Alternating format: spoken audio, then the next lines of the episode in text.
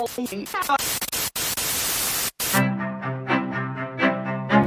Man, man kann es nicht immer nebenbei laufen lassen, weil sonst verpasst man was. Soziopod. Nee, nee, man muss mitdenken. Ja, ja, oder gefährlich. Soziopod.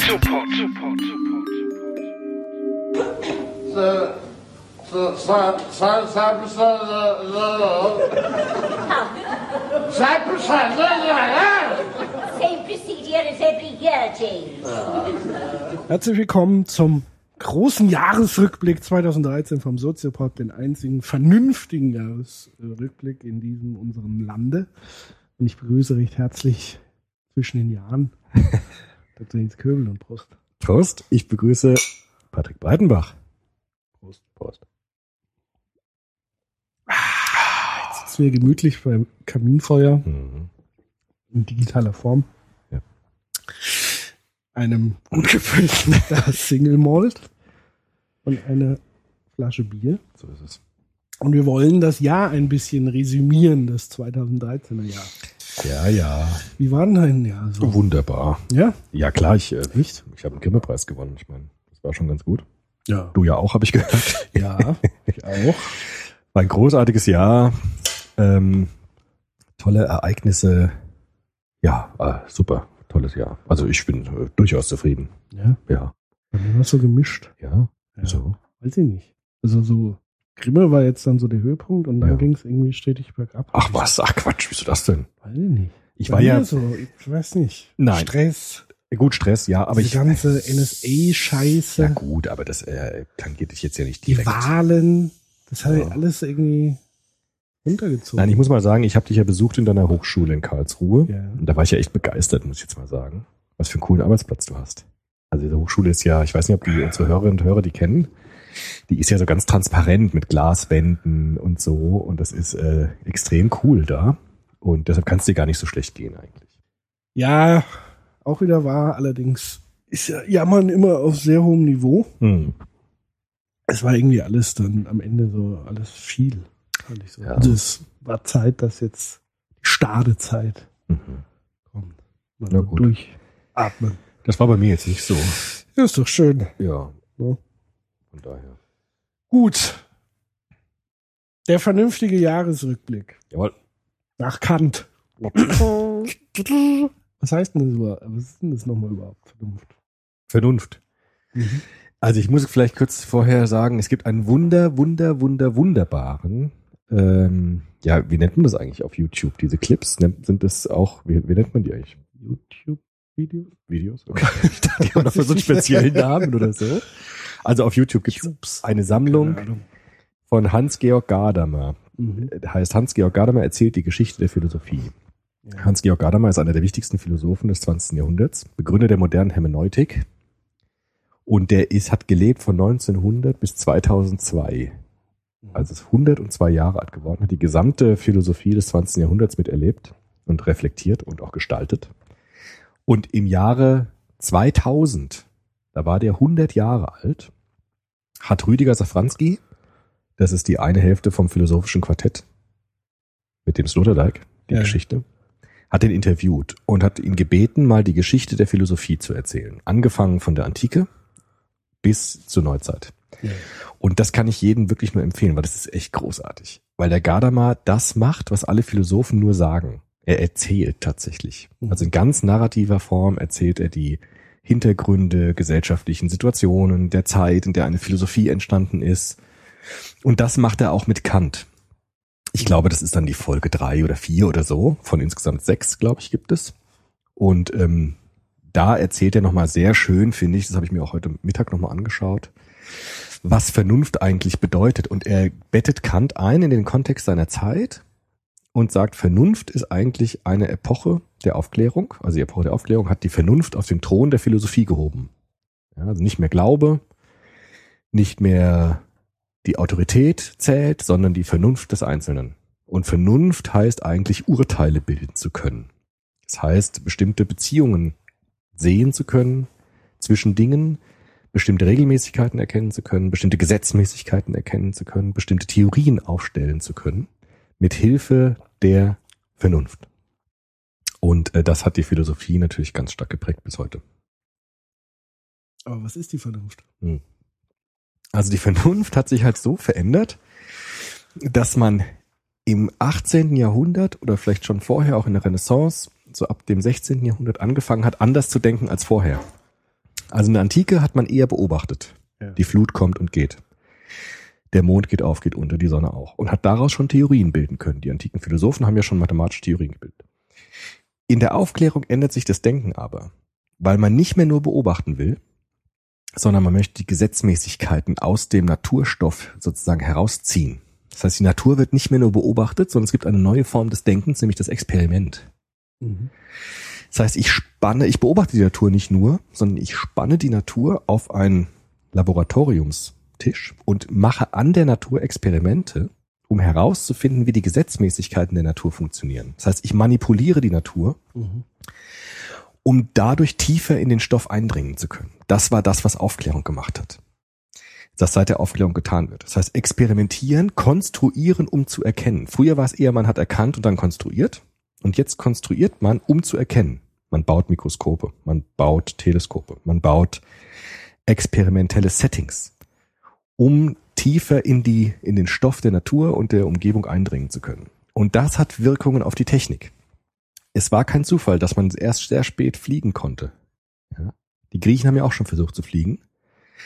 Sie haben aber einfach nur die Vögel imitiert, haben sich irgendwelche Federn an die Arme gemacht, haben rumgewedelt, hat nicht funktioniert. Erst dann, wenn man die Gesetze erkannt hat des Fliegens, hat man angefangen, Apparaturen zu bauen, die ganz anders aussehen als Vögel, aber gerade deshalb geflogen sind. Und das ist sozusagen eine Folge des Denkens der Aufklärung, experimentell, struktural denken zu können. Abstrahieren? Abstrahieren auf der Basis von Gesetzmäßigkeiten, die man herausgezogen hat aus dem, aus der, aus der Natur herausgezogen hat gewissermaßen. Und das ist das Geniale der Aufklärung. Aber eignet sich die Aufklärung für alle Themen des menschlichen Daseins? Das ist die Frage. Nicht so vorstellen. Naja, wir haben ja letztes, letzte Folge in unserer grandiosen Plus eins Folge Mhm. einen experimentellen Forscher da gehabt, der versucht, Psychologie experimentell zu machen. Das ist ein Erbe Kants gewesen, kann man sagen, weil der auch Experimente gemacht hat, ein Setting gebaut hat und an, sozusagen an den Menschen Experimente gemacht hat, um bestimmte Strukturen herauszufinden. Und was, das ist mehr als einfach nur zu beobachten. Und in der Psychologie wird es gemacht. In der Soziologie auch. Zum Teil gibt es ja auch da Experimente. Aber es hat natürlich vor allem in den Naturwissenschaften total den Durchschlag gegeben. Man hat zum Beispiel Viren nachweisen können, obwohl man sie nie sehen kann. Weil man nicht nur beobachtet, sondern Experimente macht, die einen schlüssig darauf führen, was die Ursache einer Krankheit ist, auch wenn man sie gar nicht direkt beobachten kann. Deshalb kann, konnte man vor der Aufklärung bestimmte Krankheiten nicht behandeln, weil man nicht mit der Methode der damaligen Zeit sehen konnte, was die Ursache einer Krankheit ist. Zumindest die Symptome. Mm. Die konnte man sehen. Aber die Ursache konnte man nicht sehen, weil die Viren konntest du nicht beobachten. Die hat man erst gesehen, in Anführungsstrichen, als man experimentell konstruierend gedacht hat und sozusagen bestimmte Laboratorien gebaut hat, in denen man dann diese Viren extrahieren konnte, konnte die Wirkungsweise sehen, hat dann gemerkt, ach guck mal, da gibt's ja Organismen, die so klein sind, dass man sie nicht sieht, aber gerade die sind dafür verantwortlich. Und erst dann konnte man wirksame Medikamente entwickeln. Und das war der Siegeszug der Aufklärung, dieser Art des Denkens. Das hat die ganze Welt revolutioniert bis heute. Vor allem in den Naturwissenschaften und vor allem in allen technologischen Fragen. Naja, vor allen Dingen, Naturwissenschaften ergibt es für mich ja absolut Sinn. Also die Frage ist, was passiert, wenn sozusagen diese Art des Denkens auf nicht triviale Dinge wie einen komplexen Menschen stoßen. Also ich fand schon Ja. in der letzten Sendung hochinteressant mit diesen Experimenten, aber es Mhm. hat auch sehr schnell aufgezeigt, welche Grenzen das Klar. eigentlich hat, weil natürlich so eine, ein konstruiertes Experimentierfeld ist von so vielen Faktoren abhängig und blendet halt komplett Ja. die Vorhistorie der, der jeweiligen Versuchspersonen, quasi den Kontext. Also es ist quasi sezieren, Mhm. was du ja beschrieben hast, aber Ja. dadurch, dass ich seziere, blende ich alles komplett, Ja. alles andere aus. Genau. Und damit schränke ich mich natürlich auch in einer gewissen Art und Weise ein. Absolut. Also deswegen glaube ich schon, ja, einen gewissen Fortschritt, aber man muss, glaube ich, aufpassen, dass das sozusagen nicht wieder zur neuen Religion wird und zu sagen, das ist so die einzige Methodik um der Wahrheit, wenn es die, das Fähigkeit, Genau. auf den Grund zu gehen. Absolut, man kann kein Prinzip zu Tode reiten. Also gerade in der Soziologie sieht man, dass das stark an die Grenzen stößt. Auch da gibt es ja Experimente. Aber natürlich gibt's da, weil die, weil die Faktoren, die uns auch im Soziopod interessieren, diese komplexen Zusammenhänge zwischen Gesellschaft, Politik, Internet und diese ganzen Sachen, die kann man durch experimentell nicht so gut ähm, ja auch, auch herausziehen. Ja. Mikroskop ist ein gutes Beispiel, weil es macht, es blendet alles andere aus und macht eine Kleinigkeit ganz deutlich und alles andere verschwimmt oder wird ausgeblendet. Das kann man mit gesellschaftlichen Fragen auch machen, auch mit philosophischen Fragen. Aber da ist es natürlich viel schwieriger. Da muss man natürlich andere Formen des Denkens noch hinzunehmen. Hat Kant ja auch getan. Kant hat ja dann auch Metaphysik gemacht, Transzendentalphilosophie und hat dann auch ganz andere Formen des Denkens in den Blick genommen. Nur der Gadamer sagt eben, dass dieses neue Denken dieser Zeit, der Aufklärung, Kant beeinflusst hat. Kant hat ganz stark sich beeinflussen lassen von David Hume einerseits aus der Philosophie und dann von Newton zum Beispiel. Weil die newtonische Physik, die damals aufkam, war ja so eine experimentelle Physik, die wirklich versucht hat, so Laborexperimente zu machen, die Schwerkraft zu messen und so weiter. Und das hat ihn fasziniert.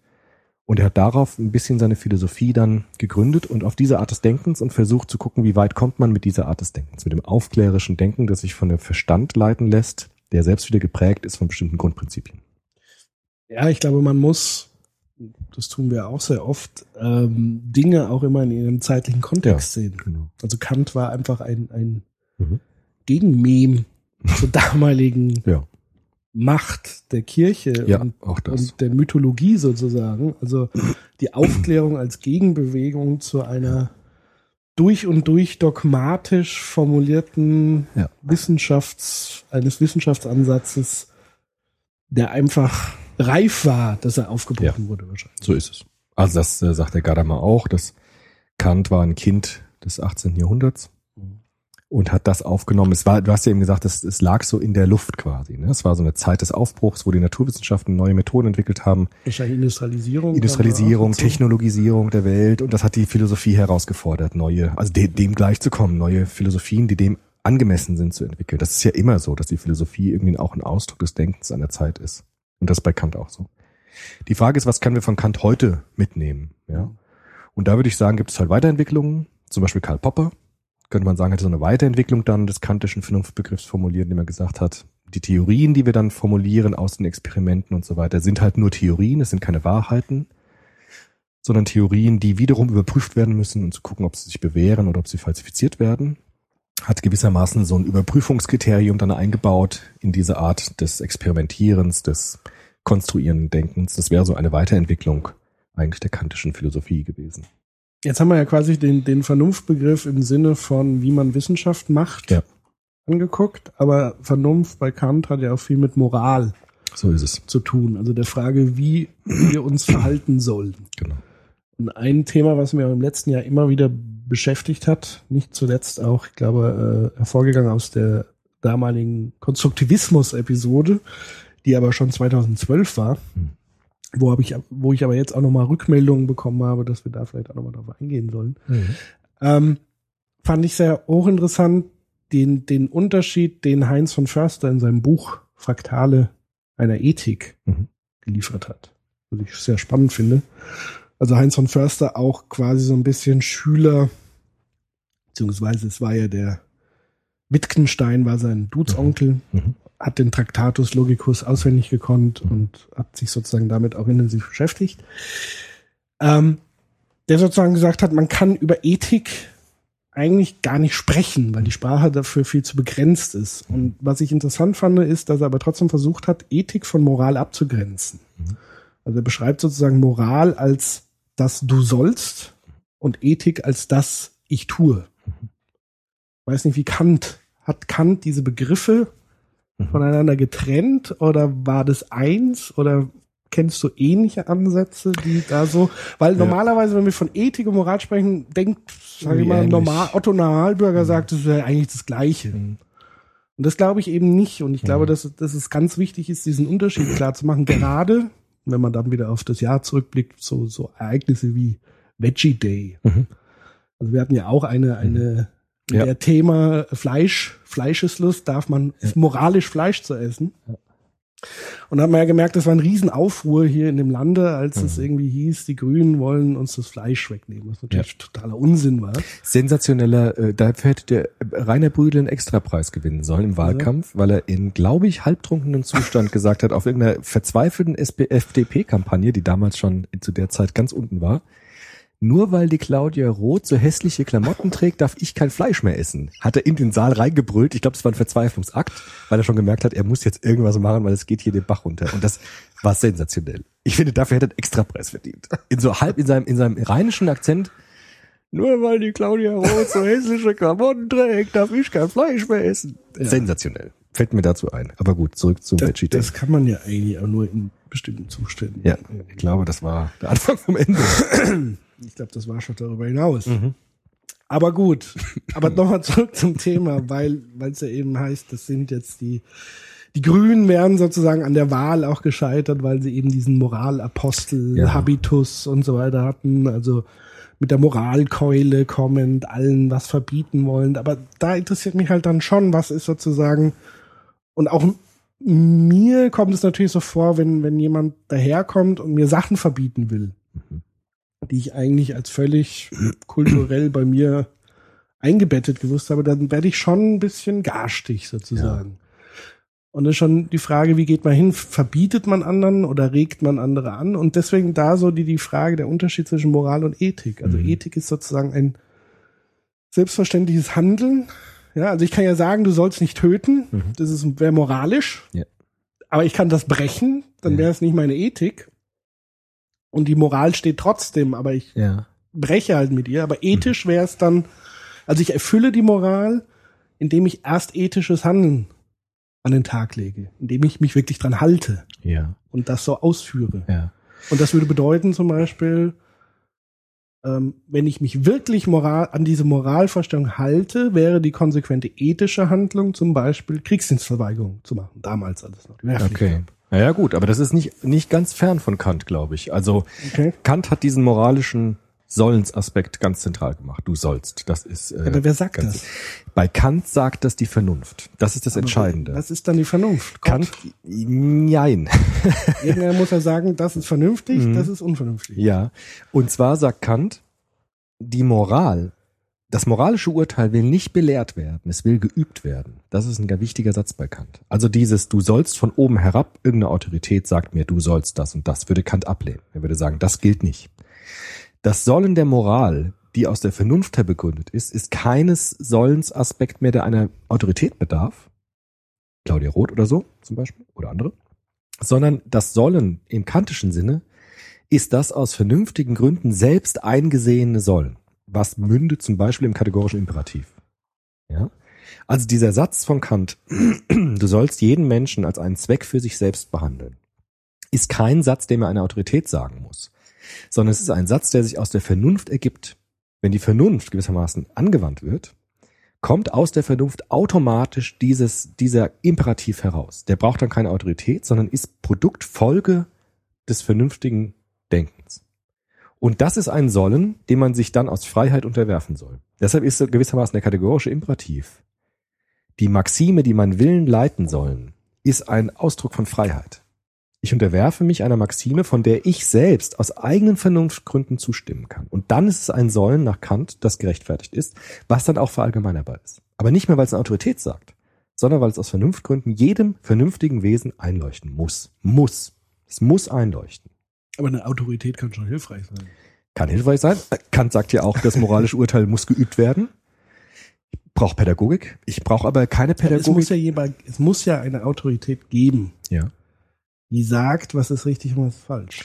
Na, ja, ja, schon. Selbst wenn es die Autorität Vernunft ist, die jetzt nicht in einer Person, einer, einer Herrschaftselite manifestierbar ist, aber irgendjemand muss ja sozusagen irgendwann mal festgelegt haben, das ist okay und das ist nicht okay. Ja, aber nicht irgendwann hat irgendjemand festgelegt, sondern Ist Moral. dann der Diskurs? Genau, Moral entsteht geschichtlich gesehen aus Interaktionen heraus. Ja, zum Beispiel gibt es deshalb Moral oder moralische Vorformen ja auch schon im Tierreich.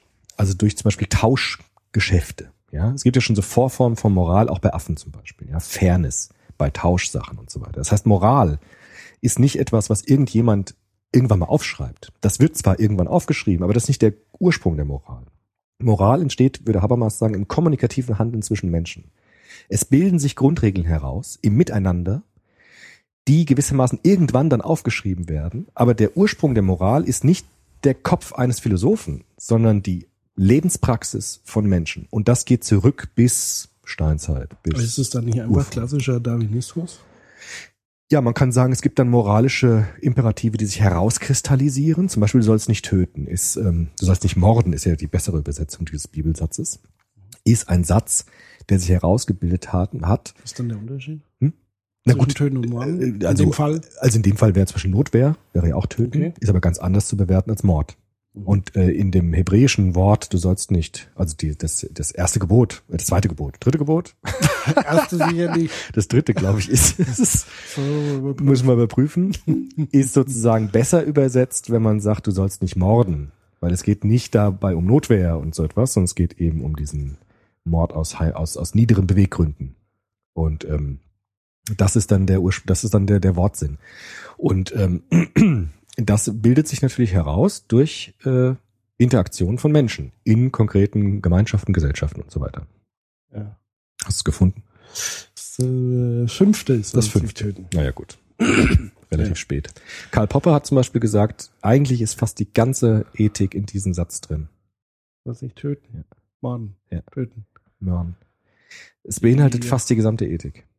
Ja, Kann man lang drüber nachdenken. Ja, aber die ne? ist natürlich trotzdem sehr darwinistisch. Gut. Weil sie wahrscheinlich aus Ja. der Angst heraus erfolgt ist.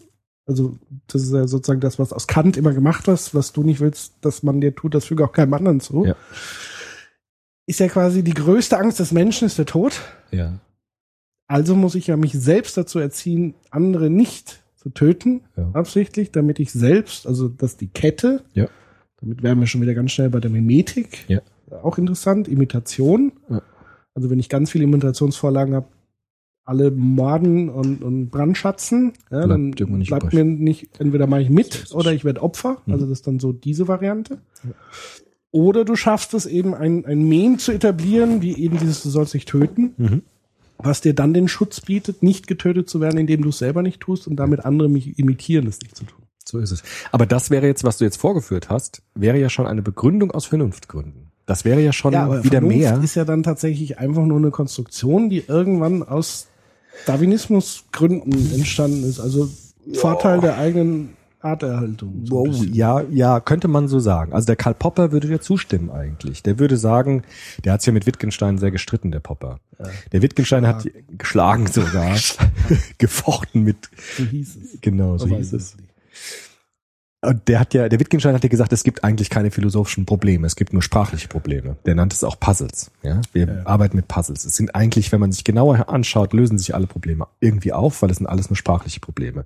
Interessant übrigens, Matrix lief äh, in den Feiertagen. Ja. Sehr interessant. Die sind fast Wittgensteiner manchmal. Okay. Weil? Das, der eine sagt zum Neo, ähm, ich liebe meine Familie. Das ist so ein Programm, der seine Tochter retten will. Im dritten Teil ist das ganz am Anfang. So Der ist blöd, der ist total doof. Aber der Anfang ist nicht schlecht. Da ist so ein Programm, das seine Tochter retten will. Und er sagt, ich mache das, weil ich meine Tochter liebe. Ja. Und dann sagt der Neo, sagt dann, ähm, wie kann denn das sein? Liebe ist doch ähm, ein menschliches Gefühl. Dann sagt das Programm, nein, Liebe ist ein Wort. Die Frage ist, was du mit diesem Wort verbindest. Liebe ist erstmal ein Wort.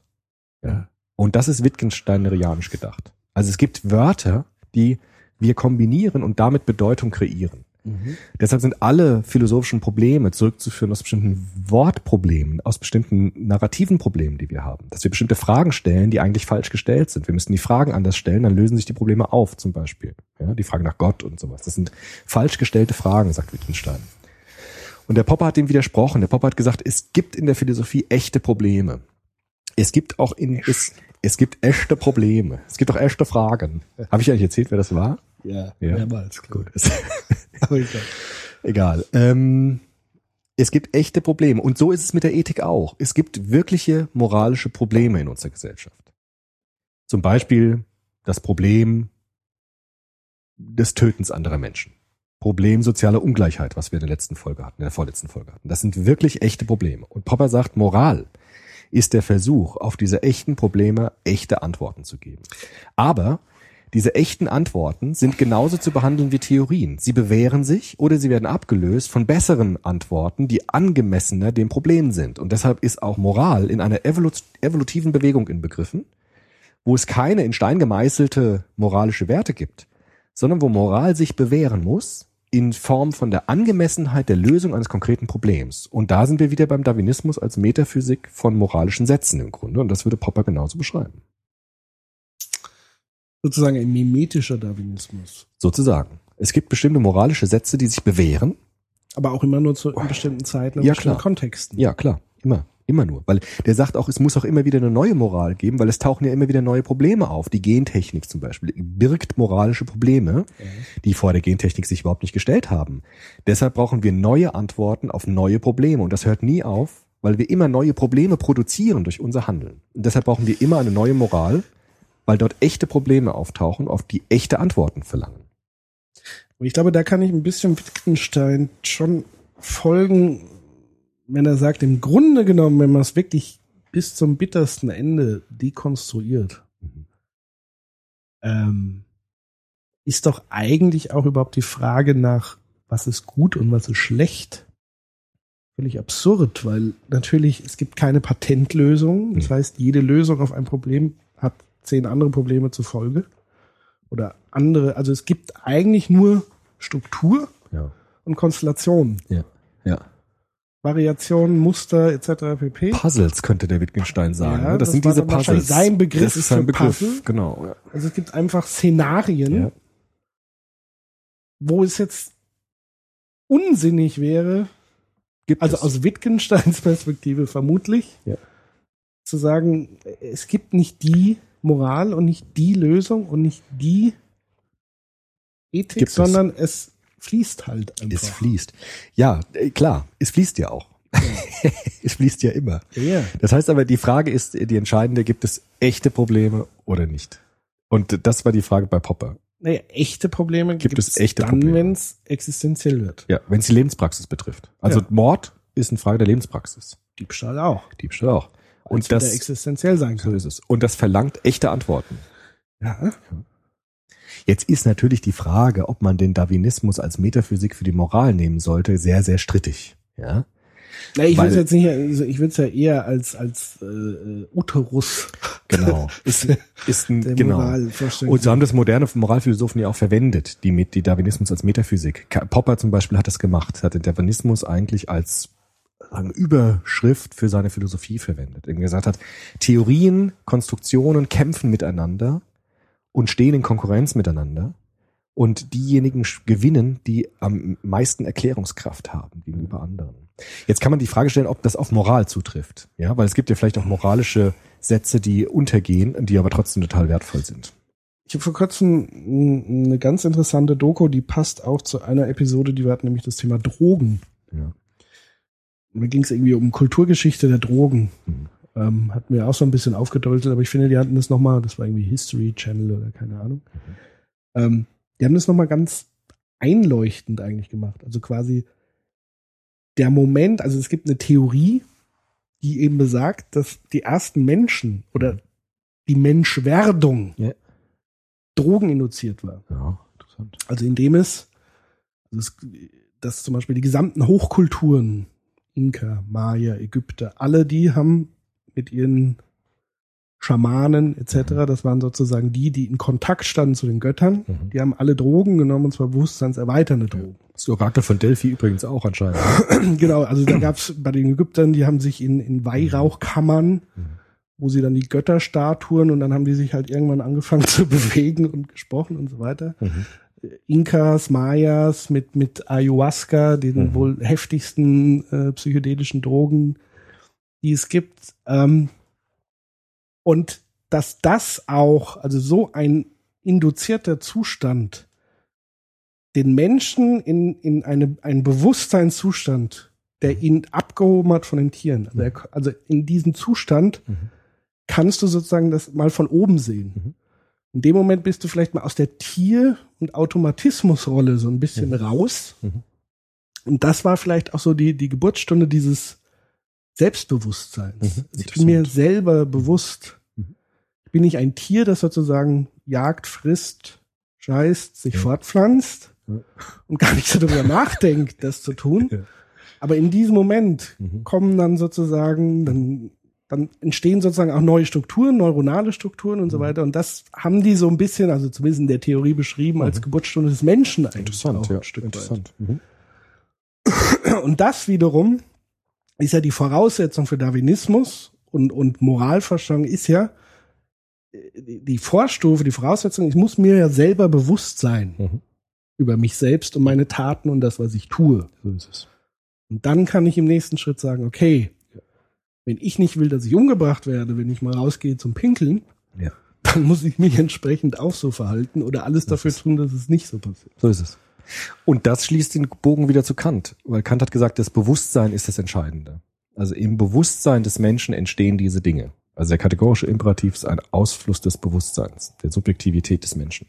Deshalb hat auch Kant das Subjekt in das Zentrum der Philosophie gestellt. Das bewusste, sich selbst bewusste Subjekt. Das ist die Quelle von Moral, von Sittlichkeit, die Freiheit, die dann kommt, die Schuldfähigkeit des Menschen. Das alles ist auf der Basis von Bewusstsein. Das ist seine Philosophie im Grunde drin. Aber das Subjekt oder das Subjekt? Hm? Also das Subjekt im Sinne von ich, Patrick Breidenbach, oder das Ja. Subjekt im Sinne von der Diskurs? Ja, beides. Also erstmal beginnt es wohl schon bei Kant mit dem Bewusstsein des Einzelnen. Also Bewusstsein als der, der sich bewusst ist. Das beginnt bei Descartes schon. Also ich denke, als bin ich. Dieses Ich, das ist das Entscheidende.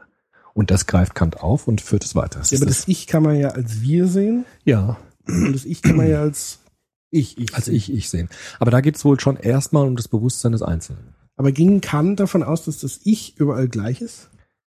Schwere Frage, weiß ich nicht. Also er hat schon das wäre gesagt, interessant. ja, also ich, Also was für ich bin jetzt kein vom Ich hatten. Kant-Exeget, aber ich, Kant hat gesagt, dass, dass äh, der Unterschied zwischen Tier und Mensch ist tatsächlich Bewusstsein, dass der Mensch sich selbst ein Gesetz geben kann. Das können Tiere nicht.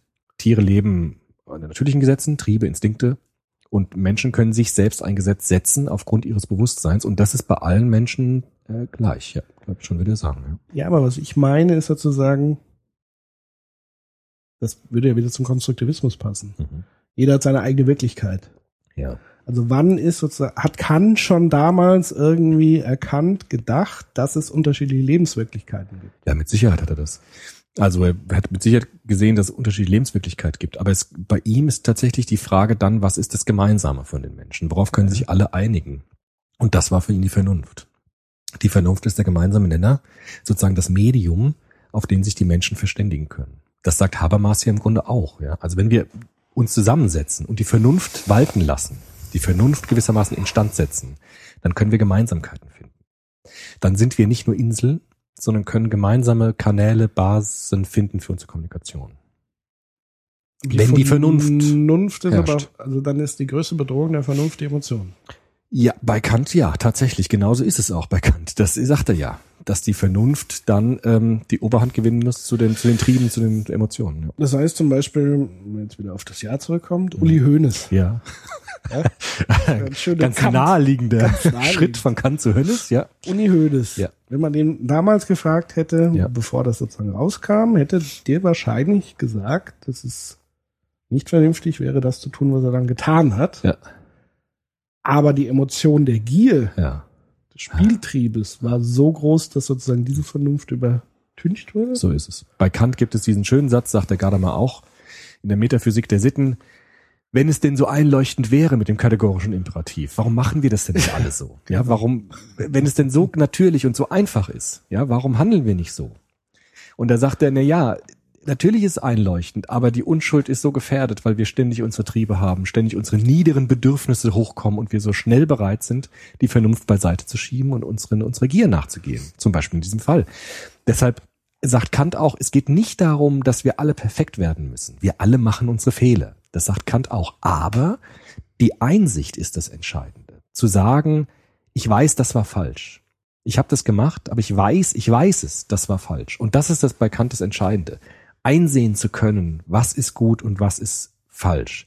Wie wir dann handeln in unseren Grenzsituationen, in unseren Krisen, in unseren komplizierten lebensweltlichen Zusammenhängen, ist dann nochmal eine Frage. Aber zumindest gibt es bestimmte Dinge, von denen ich weiß, dass sie gut sind. Und es gibt Dinge, von denen ich weiß, dass sie schlecht sind.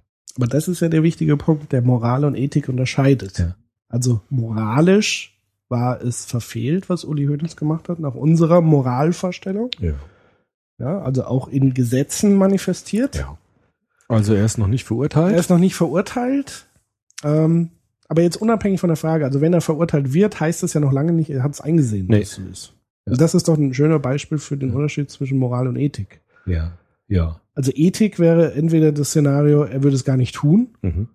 weil er sich dem bewusst ist, dass es unvernünftig ist Mhm. und auch ungerecht und keine Ahnung was. Ähm, oder er würde es bereuen und würde sozusagen freiwillig Buße tun, wie auch immer. Dann hätte er es sozusagen eingesehen. Ja. Weil da immer die Frage ist, wie sehr glaubt man. Nehmen wir mal an. Also das ist ja das Spannende an Ethik. Also du Ja. kannst nicht in die Köpfe der anderen Menschen gucken. nee, das stimmt. Du kannst also Ethik nur immer von dir selber aus, vom Ja. Subjekt Ja. aus. Sagt. Kant auch. Das sagt Genau. Kant auch, genau. Mhm. Aus der Vernunft des Einzelnen. Genau.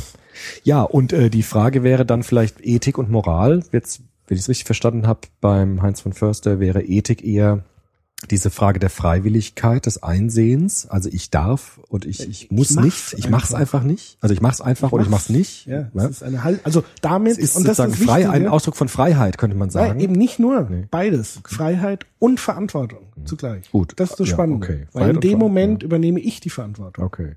Und, und Moral wäre dann das die Autorität der Unfreiheit. Du sollst und du darfst nicht und du Genau. das ja okay, aber das würde Und ich kann die Verantwortung abschieben. genau, aber das wäre auch fast wie Kant das sagt, ehrlich Ja, gesagt. Das wäre schon nah dran eigentlich. Also Ethik wäre dann der kategorische Imperativ des Eingesehenen, aus Freiheit heraus sich zu entschließen, die den Willen des der Maxime des kategorischen Imperativs zu unterwerfen. Das ist ein Ausdruck von Freiheit bekannt.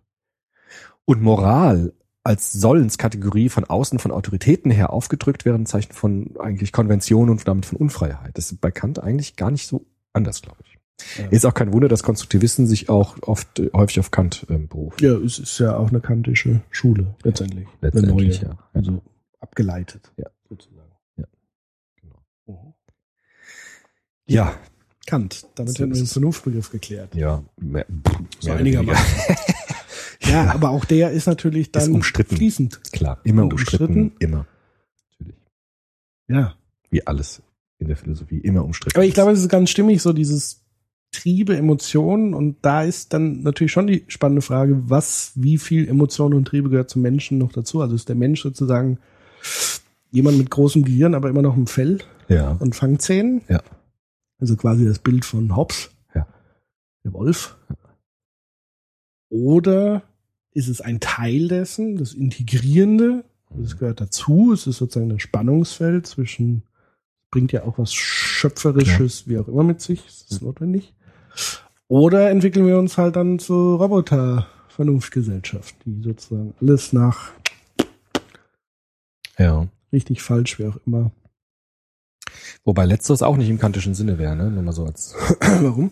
weil das wäre auch, das wäre dann auch nicht Ausdruck der Freiheit. Also wenn man einfach nur nach Schemen eure macht oder nach Zweckrationalität or- ordnet, sondern Kant würde sagen, der freie Mensch ist sozusagen der, der auch kreativ ist, der gewissermaßen sich selbst Gesetze schafft, der selbst äh, strukturiert, der selbst auch Natur umwandelt in Kultur und so weiter. Also der, der kantische Mensch ist kein Roboter, sondern der kantische Mensch ist ein Mensch der Freiheit, der Subjektivität, der Kreativität, der, auch der Kunst und der Kultur, auch der Musik und so. Das ist alles bei Kant Ausdruck von Freiheit. Und das ist bei Kant ganz wichtig.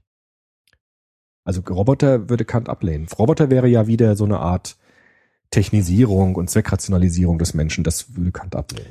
Aber Trieb ist ja auch immer Antrieb. Ja, genau. Das heißt, es ist sozusagen, da gibt es so ein schönes Bild irgendwie, äh, ähm, das habe ich irgendwie aus Ökonomie von Gut und Böse.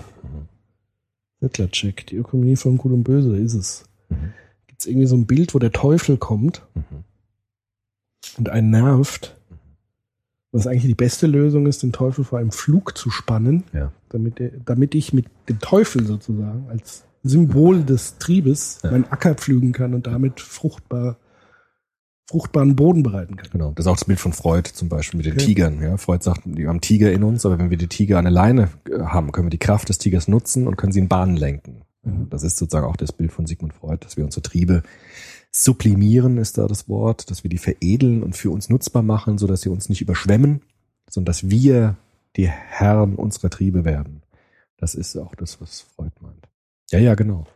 Nur manchmal ist so, dass, dass, die, dass die Pferde mit uns durchgehen, ne? sagt, sagt man ja auch so schön. Tja, Und das war vielleicht beim Hönnes da auch der Fall. Ich kenne diesen Fall jetzt gar nicht so gut, weil dieser Hönnes mich ehrlich gesagt nie interessiert hat. Also es gibt ja so eine ganze Gemeinde so um den herum. Das wusste ich gar nicht. Ich, also es gibt ja so eine Hönnes-Gemeinde. Bayern München, in dem Fußballverein gibt es ja so eine richtige Gemeinschaft, die unglaublich loyal zu dem ist. ja. Und das war mir gar nicht so klar, weil ich jetzt auch für Fußball nichts übrig habe. Also ich wusste nicht, dass der so eine Lichtgestalt da ist. Das war mir gar nicht klar. Und da ist natürlich das Problem, dass ähm, Wein trinken und Wasser predigen halt dann ins Spiel kommt. Ne? Also bist du so gut, wie du willst, dass wir sein sollen. Das ist dann das Problem, den, das in solchen Fällen dann wahrscheinlich auftaucht. ja. Also, der Fall hat mich jetzt auch nicht wirklich so umgehauen. Ja. Äh, Weil wir wahrscheinlich auch nicht so affektiv in diesem, in dieser Szene da so drin sind. Naja, aber das führt uns ganz schnell zu unserem Thema äh, Eliten, Herrschaft, Ja. Macht, weil er natürlich, und Bourdieu vor allen Dingen. Ähm, weil ich glaube, er kommt da mit blauem Auge davon, weil er gerade eben diese Gemeinschaft hat, sprich soziales Kapital hat. Also wenn die ihn nicht fallen lassen, dann kann er das Kapital äh, konvertieren, auch noch in ökonomisches Kapital weiterhin und so weiter. Und ich habe das Gefühl, dass er vom Staat gar nichts gehalten hat. Also er sich Ja. sozusagen über den Staat, also das, das war, glaube ich, mit ein Grund, warum man das gemacht hat. Also was ihm ja auch immer vorgehalten wird, ist sozusagen, dass er immer äh, Gutes getan hat und das ja nach draußen Lob gepreist hat, also viel gespendet und so weiter und so fort. Ja. Und gleichzeitig am Fiskus vorbei. Das heißt, er hat eigentlich dem Staat misstraut. Also eigentlich wäre ja der, hätte der Staat die erste Aufgabe, mit den Steuergeldern Gutes zu tun. Mhm. Und er hat ihm klar misstraut. Ja. Ja. Finde ich auch interessant eigentlich. Also finde ich vor allen Dingen gesellschaftlich interessant. Ich glaube, Höhnes ist da nicht der Einzige, So der so es. denkt. Und das ist, glaube ich, ein Problem. Ja. Also, dass sozusagen die Geldelite Ja. kein Vertrauen mehr hat in den Staat. Ja. Vielleicht, weil der Staat sich auch tatsächlich kaufen lässt und auch das Geldelite weiß. Ja, und dass der Staat okay, auch mit Geld tatsächlich vielleicht nicht so richtig gut umgeht oftmals. umgeht oder natürlich ist natürlich das auch wieder eine Frage der Macht im Sinne von Gestaltungsfreiheit. Also ich sag, ich gebe jetzt dem Staat 10 Millionen, damit macht er irgendeinen Schwachsinn, der mir überhaupt nicht gefällt, den ich gar nicht sinnvoll finde, dann gebe ich doch lieber die 10 Millionen jemandem direkt, wo ich weiß, das ist Projekt XY, das bringt dem und dem und dem und dem und dem und hin. Genau. Ja, das ist, das ist genau das Problem. Da gibt's ja viele, die sagen, äh, ich, ich mache das mit dem Geld lieber selbst, weil ich gebe es ihm doch nicht dem Staat, weil er macht ja eh nur Mist mit. Ja, aber Das das, war ja, das wäre ja ein Plädoyer für mehr Demokratie. Ein Stück Ja. weit. Ich glaube, der einzige Weg ist wirklich der, zu sagen, wir brauchen Steuern. Also man muss das über die Steuerregelung machen, weil man kann nicht darauf vertrauen, dass die Reichen ihr Geld sinnvoll einsetzen. Das ist undemokratisch. Also vielleicht machen das manche sinnvoll, will ich hier gar nicht bestreiten, in Stiftungen und so weiter. Es gibt aber auch Leute, die die Elbphilharmonie irgendwie unterstützen seit Jahren. Das Millionengrab. Das geht alles in ein schwarzes Loch rein. Ja. Und das ist total unvernünftig und es ist ähm, undemokratisch, wenn eine Autorität entscheidet, was mit seinem Geld passiert. Ja, Ja, aber äh, was der Staat macht, ist ja genauso. na gut, da kann ich Das ist ja ein wenigstens staatliches, also äh, Berliner Flughafen ist Gut, ja das ist ein blödes Beispiel. Aber ja, klar. Ja. Aber da kann ich wenigstens wählen. Also da kann ich wenigstens Einfluss nehmen als Bürger. Bedingt. Ne, bedingt, aber wenigstens ein bisschen. Bei der, bei der Autorität des reichen Mannes kann ich nicht. Gar nicht. Weil dem kann ich überhaupt nicht sagen, was er mit seinem Geld machen soll. Es ist ganz kompliziert halt. Es ist äh, tatsächlich ein. Drehen uns da, glaube ich, wir sollten lieber zurück zu unseren Themen kommen. Mhm. Ähm, was war denn für dich so thematisches Highlight? Na gut, als frommer Katholik war für mich natürlich zwei Dinge entscheidend. Einmal die, die Papstnummer. Wir haben ja einen Soziopod gemacht über den Papst mal. Papstrücktritt. Ja. Benedikt der 16. Rücktritt. Und jetzt der neue Papst. Und verbunden damit indirekt auch der Bischof aus meiner Heimatdiözese Limburg, Ja. der jetzt ja auch ein bisschen am Pranger steht, also ein bisschen, ganz schön am Pranger steht. Also was passiert mit der Kirche? Das interessiert mich sehr. Und es gibt jetzt ja so viele Stimmen, die sagen, dass der neue Papst so eine Revolution von oben macht eigentlich. Ja. Also die Armut nach vorne stellt, das Soziale, auch die soziale Ungleichheit extrem problematisiert, was ich ziemlich cool finde tatsächlich. Auch als Soziologe finde ich das sehr gut. Und so eine Art Reform jetzt auch sogar macht der Kirchenstruktur. Das heißt, die Vatikanbank äh, transparent machen will Ja. die äh, ganze Kurie äh, transparenter machen möchte und so weiter. Und das finde ich sehr interessant. Also da muss man gucken, was daraus wird und wie sich das entwickelt. Und das, das ist im Moment so in der katholischen Welt schon ein großes Thema. Also der neue Papst, was wird er bewirken und auf welche äh, Grenzen stößt er auch? Was, was wird er nicht durchsetzen können, von dem, was er vielleicht gerne wollen würde? Und ähm, ja, das finde ich sehr interessant. Ja, ich glaube einfach, ähm, dass da, jetzt spreche ich so ein bisschen als Markenmensch, ist eine Reposi Repositionierung der Marke Ja. des Katholizismus. Und zwar einer er. immensen, Repo eine sehr konsequenten Repositionierung. Ja. Ähm, ich beobachte das immer so ein bisschen aus den Augenwinkeln. Sehr clever. Sehr clever. Also was heißt clever? Ich glaube, es ist notwendig, weil äh, die sonst einfach am Arsch. Also ich glaube, die waren mit Ratzinger so am Höhepunkt des Schon. Abkackens. Eigentlich schon, ja. Also und das war einfach Zeit. Also wenn da musste jetzt einfach was passieren nach so vielen Skandalen auf verschiedenen Ebenen, Stimmt. so viel Filz, so viel Pomp und das Hauptklientel. Das muss man halt einfach gucken. Wo wo sitzt denn das Hauptklientel der katholischen Kirche im Moment? Ja. Das ist nicht der reiche Westen. Nee, das stimmt. Das ist äh, Afrika, Afrika, Asien. Asien, Südamerika. Ja. Und die sind halt nicht alle unbedingt mit Reichtum gesegnet. Das heißt, ähm, das muss zum Bild stimmig sein. Und es ist, wo kann denn sonst Kirche heute sonst noch punkten, wenn sie es nicht, also Ratzinger hat es ja versucht mit zurück zur spirituellen. Und das, auch das ist ja jetzt wieder eine 180-Grad-Wendung Mhm. zurück zum Weltlichen eigentlich. Ja, gibt es, ja, schon. Eigentlich schon. Also er Eigentlich schon. konzentriert sich jetzt eigentlich auf die Armut. Das sind weltliche Themen. Ja. Und Ratzinger war halt immer so ein bisschen abgehoben. Weltlich interessiert mich nicht. Wir müssen in Verbindung mit Gott und so weiter. Aber der geht jetzt zurück an die Basis Mhm. und, und, und fragt sich, was kann Kirche wirklich für die Welt verbessern? Mhm. Anders mal tun. Und Ja. mit gutem Beispiel sozusagen vorangehen. Ja.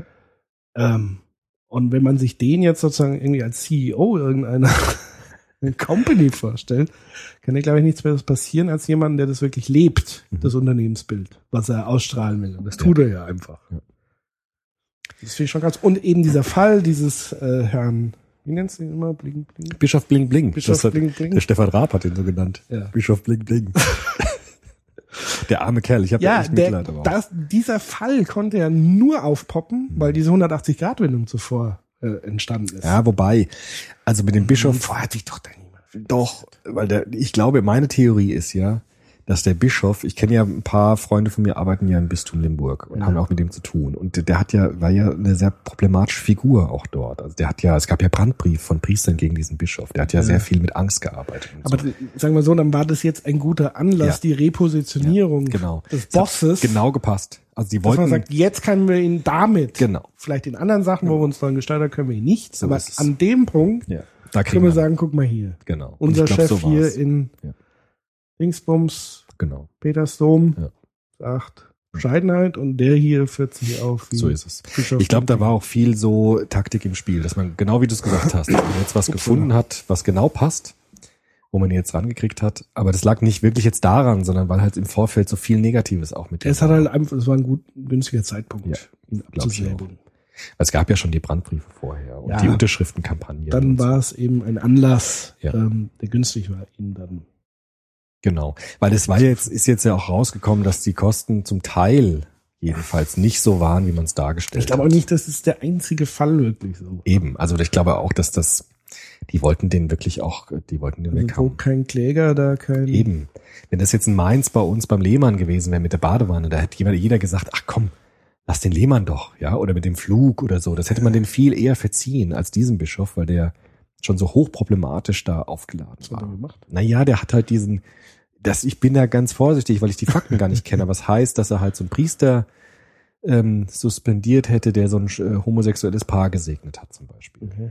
Er hat wohl ganz viel mit Angst und Druck gearbeitet, auch Leute sozusagen extrem unter Druck gesetzt und ganz stark diese Alte Schule. so eine ganz alte katholische Schule. Und da, das kann man halt heute mit den Leuten halt auch nicht mehr machen, ja. Das, bei uns. eben.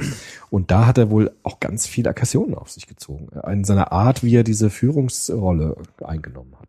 Also das habe ich gehört, auch wirklich persönlich von Freunden, die mir das erzählt haben. Und ziemlich erschreckende Geschichten auch, wo er wirklich auch persönlich bedroht hat und so. Und ich glaube, es gab so eine wirklich eine feindliche Stimmung gegen den. Ja. Und ähm, ja, warum er das gemacht hat und was mit dem drauf war, ich meine, ich kann es mir wirklich so erklären, die katholische Kirche hat ja genau, wie du es gesagt hast, dieses Positionierungsproblem in der Moderne. Ne? Und der Thebarzt, um jetzt mal den Namen zu nennen auch, hat versucht, glaube ich, in Limburg so ein Bollwerk zu errichten gegen die Moderne, gegen die säkularisierte Welt, gegen diese ganze atheistische, technologisierte Welt. Ratzinger Schule. Eigentlich sowas, genau. Und wenn der Ratzinger Papst geblieben wäre, hätte vielleicht auch dieses Problem gar nicht so hochgekocht. Ja. Weil er wollte so eine Heil ein Heiligtum, er wollte so eine Art Tempel errichten in Limburg. Ja. Er wollte so ein richtiges, schönes Ding machen der alten katholischen Schule als Bollwerk gegen den Säkularismus. Und das ging voll nach hinten los. Ja. Wir haben ja äh, den Abgang des Papstes relativ früh thematisiert. Also gleich im Anschluss. Ja. Jetzt so mit so ein bisschen Abstand Mhm. und dem Wirken des neuen Papstes. Ja. Wie würdest du das beurteilen? Also ich habe so das Gefühl, dass da schon massiv auf ihn eingewirkt wurde, dass also ihm nahegelegt wurde, Mhm. das niederzulegen, weil es eben gerade diese Probleme gab. Das weiß ich nicht, kann ich nicht sagen. Also mir scheint es so zu sein, dass der neue Papst nicht möglich gewesen wäre ohne diesen Abgang. Weil ich glaube, dass der Ratzinger so, der ist halt clever. Ich glaube, dass der durch diese, durch diesen Akt des Rücktritts die Kirche schon einen Spalt geöffnet hat. Also er hat sozusagen eine Relativierung hineingebracht in Meinst du dieses, nicht, das wurde irgendwie Druck auf ihn Ich glaube sogar, der? Manfred Lütz, den ich sehr schätze, diesen Psychiater und Theologen, der oft im Fernsehen auch auftritt, der sagt, der hat wahrscheinlich ja von Anfang an diesen Plan schon gehabt, der Ratzinger. Schon bei dem Antritt des Papst, des Pontifikats, hat er schon im Hinterkopf gehabt, dass ich zurücktreten werde. Das ist seine Theorie. Ich kann es nicht beurteilen, weiß ich Mhm. nicht. Ich glaube nicht, dass er so stark unter Druck gesetzt worden ist, weil es eher umgekehrt war. Also nach dieser ganzen heroischen Leistung des vorherigen Papstes Johannes Paul II., der gesagt hat, trotz allem Widerstand bleibe ich hier stehen als Fels, hat sich keiner getraut, dem Ratzinger irgendwas nahezulegen, glaube ich. Es war sozusagen eher so ein ganz mutiger Entschluss von diesem Mann zu sagen, ich trete zurück, öffnet damit auch ein Stück weit die, die Kirche, um so einem Mann wie jetzt diesem Bergoglio die Chance zu geben, die Kirche wirklich auch zu modernisieren, zu erneuern. Also das wäre die günstigste Lesart und da ich ja Katholik bin, wähle ich natürlich die. Ja. Es kann natürlich auch sein, dass das jetzt alles abgekartet war, aber das glaube ich nicht. ja gut, aus meiner atheistischen Perspektive ist das natürlich. alles strategisch. Vielleicht war es ja strategisch. Vielleicht hat er wirklich gesagt, ich möchte da was Neues ermöglichen oder ich, vielleicht hat er auch gesagt, ich trete zurück, weil ich es nicht mehr packe. Halt, ja. Alter, Weil ich es einfach nicht schaffe. Auch in Ordnung, vollkommen in Ordnung. Ja. Und, aber ich glaube, dass dieser Rücktritt die Kirche so ein bisschen verflüssigt hat. Dieses starre Papstamt wurde so ein bisschen relativiert, aufgebrochen Ja, und dann war Platz. Irgendwie fühlt es sich halt so an, als ob dieser neue Papst das jetzt nicht so einfach aus dem Ärmel schüttelt, sondern dass das schon ein Konzept Ja. ist mit Kann sein. Fuß so ein Kann sein, bisschen. ja. Also dass, dass auch denjenigen, die ihn gewählt haben, auch ein. Stück weit irgendwie schon klar und bekannt war, dass wenn wir ihn wählen, diesen Weg wir gehen. Ja, wobei Und der auch, ja krass Ja. gegensätzlich zu dem war. Schon. Wobei auch viele sagen, der Kurie konnte nichts Schlimmeres passieren als dieser Papst, weil er die Kurie selbst jetzt reformieren will. Das heißt, diese ganzen alten, festgefahrenen Vielleicht Strukturen, haben sie das nicht gewusst. vielleicht haben sie es auch, vielleicht haben sie ihn auch unterschätzt. Das weiß man. Das wird man alles erst später erfahren, Ja. glaube ich. Das weiß keiner. Obwohl mich jetzt ja auch ein bisschen nervt, dass jetzt alle jetzt aus den Löchern kommen und sagen, oh, ich finde den Papst so geil, weil der ist so auf Armut und vorher haben sie alle dem Ratzinger zugejubelt und davor dem Johannes Paul. Also Es gibt so ganz viele Katholiken, die jetzt ihr Fähnchen so voll in den Wind reindrehen. Das nervt mich jetzt auch. Die wollen jetzt alle ein Fiat sich kaufen, weil sie jetzt Armut leben wollen und irgend so ein Quatsch. Ja Das- gut, das ist ja Mimetik. Genau. Ist ja auch okay, aber da muss man auch ein bisschen vorsichtig sein. Ein witziger Journalist von der FAZ hat mal geschrieben, irgendwann kommt noch raus, dass der jetzige Papst katholisch ist. Und dann ist das Geschrei wieder groß. Also solange der jetzt so ist, ist ja gut, aber irgendwann kommt noch raus, dass der auch katholisch ist. Ja. Das dazu. Ich bin gespannt. Für mich war das ja am Anfang immer so ein bisschen PR-Gag.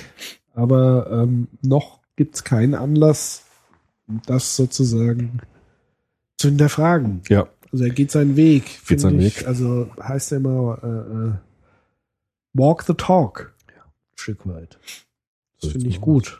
Ich bin Unabhängig davon, dass Ja. ich die katholische Kirche insgesamt nicht so dufte finde. Aber ja, ich ja auch, in weiten Teilen auch nicht, aber ähm, naja. Also ich, ich bin gespannt, was mit dem Bischof passiert auch. Was wird jetzt mit dem? Wo kommt der hin? Kommt er zurück? Wo geht er hin? Was macht, was macht man mit so jemandem? Das ist echt schwierig, weil der ist jetzt in einem Kloster, macht Besinnung und dann Wird der zurückkommen? Ich meine, in Limburg will den keiner mehr haben. Die haben ja Du schon hast doch irgendwo, hast du doch irgendein Pöstchen, wo du. haben sie irgendein Pöstchen, weil er kann ja nicht gefeuert werden. Der kann nicht auch Bischof kann man einfach Kann so man ihn den nicht irgendwie versetzen? So versetzen. So? Genau, das kann man machen, glaube ich. Ja, das wäre doch mal Das kann man machen, ja. So in so einen Slum. Boah, ja. Super. ja. Aber man kann ihn Das wohl. wäre das, was ich tun würde. ja, obwohl, obwohl er da der Richtige für die Leute wäre, das ist ja auch die Ich Frage. glaube, er wird sich da ganz schnell auf deren Lebenswirklichkeit einstellen müssen. Oh, Da gab ich ja irgendwie auch mal vor kurzem in äh, Spiegel von so einem indischen Priester, der irgendwie auch dann so eine Gemeinde halt irgendwie auf so einem Dorf hat, weil so Priestermangel halt ist. Mhm. Und das finde ich auch total krass. Ja. Der irgendwie dann aus Neu-Delhi, Ja, ja, aus so einer ganz anderen Ja. Welt, ja, und dann plötzlich von Oma. ja. Mit gebrochenem Deutsch das Evangelium predigt. Ja, das Ja. ist das Problem, genau. Aber finde ich halt- interessant, Ja, weil, interessant, klar. Weil alleine die, sozusagen die Autorität Mhm. des Priesteramtes dazu führt, dass die Bewohner, die sich wahrscheinlich vorher mit anderen Kulturen nicht großartig auseinandergesetzt haben Ja. oder eher negativ, plötzlich gezwungen sind, das zu tun. Also sie sind plötzlich in so einem Dilemma drin, so, oh Gott, Ja. das ist ja ein Ausländer, Stimmt. aber er ist halt Priester. Ach du Scheiße. Was mache ich? Dann Genau. so eine, so eine Schleife, Hilfe.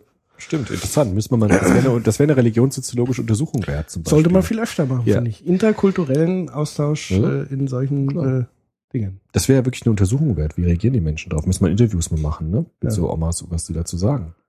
Ja, aber ich wollte noch sagen mit dem Bischof, genau, also man kann ihn wohl nicht ähm, das Bischofsamt wieder zurücknehmen. Das geht wohl nicht. Also er kann nicht einfach so gefeuert werden oder degradiert werden oder so. Das geht wohl nicht so einfach. Und die haben jetzt ja schon Plakate gemalt in Limburg, ähm, wir wollen den nicht wieder haben und so. Ne? Also die haben, die stehen vom Dom und sagen, bitte komm nicht zurück und wir protestieren. Und das ist ja auch für, ja, das ist für diesen Mann ist Das das, alle Scheiße. das ist für alle Scheiße, aber ich finde es auch für ihn, also auch für den Tebatz, finde ich das schon, also man, man muss sich mal eine Minute in den hineinfühlen. Das ist wirklich die Hölle. Also ich meine, du wirst von allen gemobbt eigentlich. Keiner will dich mehr haben. Also es ist echt, echt heftig. Also das ist wirklich krass. Je nachdem, wie er damit umgeht. Also entweder Tja. er blockt ab Keine und sagt, Ahnung. die anderen sind schuld, oder er Ja. fühlt mal in sich hinein und fragt sich, was er vielleicht mal falsch gemacht hat Naja, und zeigt mal ein bisschen Demut und Kniefall und so. ja, naja, ja. Also Ja. frei Vernunft Ja. Kant hätte Ja. er immer noch die Wahl, Ja. ethisch zu handeln. Ja. Und zu sagen, Ich sehe ich ein. sehe ein, Ja. das. Das ist eine Einsicht, genau. Erkenntnis. Eigentlich ist es eine Erkenntnis. Genau, das war der Aber immer. ich habe halt die Befürchtung, dass es eher darauf hinausläuft, die anderen sind böse und verfolgen mich und es ist ja alles Medienhetze und Kannst du. pipapo. Ja. Der Teufel. Der Teufel. Der Teufel. Der Teufel. Ja, Mhm. ja, So, jetzt du, was ich. NSA. NSA. Meinst du, das ist mein Highlight-Thema. Das ist das, wo du am meisten zu sagen kannst.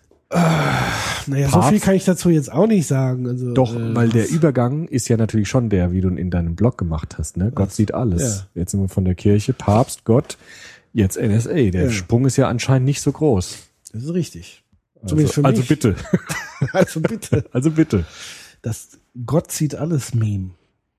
Ja, es ist, äh, deswegen bin ich ja immer sehr kritisch mit, mit der Kirche und auch Jetzt aber nicht ablenken, ne? Was denn? Jetzt aber nicht ablenken, jetzt schon wieder Kirche. Na, ich muss ja schon dann überleiten, warum sozusagen, also Mhm. wenn, wenn ich, ich betrachte Kirche ja sozusagen in mehrschichtig. Also, da, also das ist ganz, ich bin sozusagen nicht einer dieser Atheisten, die, Du bist doch kein Atheist. Würdest du dich als Atheist bezeichnen? Jetzt mal ehrlich. was definieren wir noch einen Atheist? Ja, derjenige, der nicht an Gott glaubt.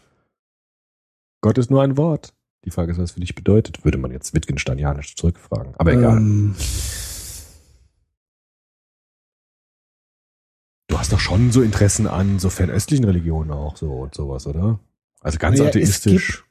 es gibt sozusagen das Letzte. Na also. Also Atheismus schon weg. Atheismus sagt, es gibt nicht das Letzte. Das Naja, da Doch, schon. Im Grunde sagen die schon. Also ein letztgültiges gibt's nicht.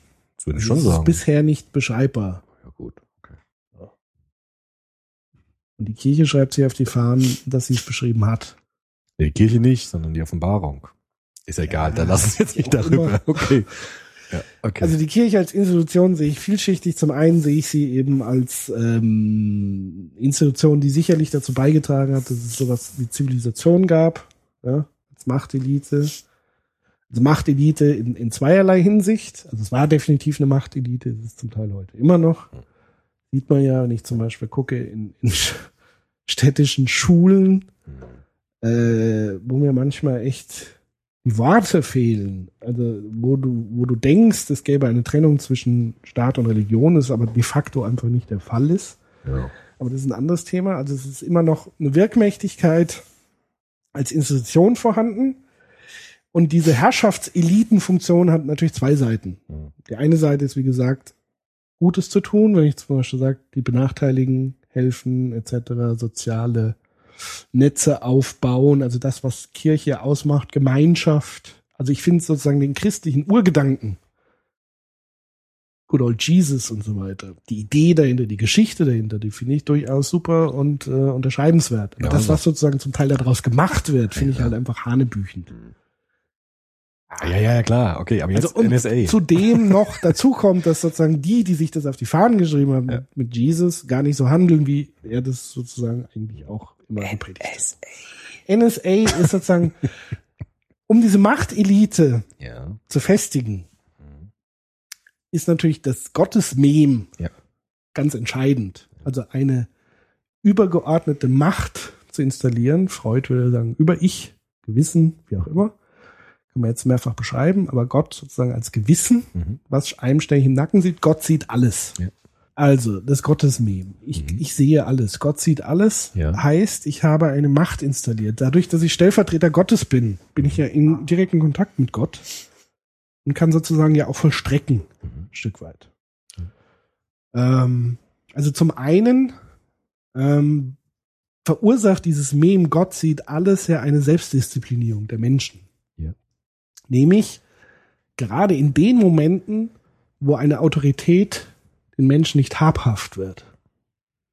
Also sprich, wo Polizei keinen Einblick hat, ähm, wo der Priester außerhalb der Kirche keinen Einfluss hat auf Menschen, sondern da, wo das Private zu Hause stattfindet, greift sozusagen diese Kontrollinstanz Gott. Also wenn ich heimlich irgendwas unter der Decke, wenn ich sage masturbieren, das ist Sünde und Gott sieht es. Kannst dich nicht verstecken. Kannst dich nicht verstecken. Ja. Gibt keinen Ausdruck. Dann hat es eine immense Disziplinierungsgewalt. Absolut.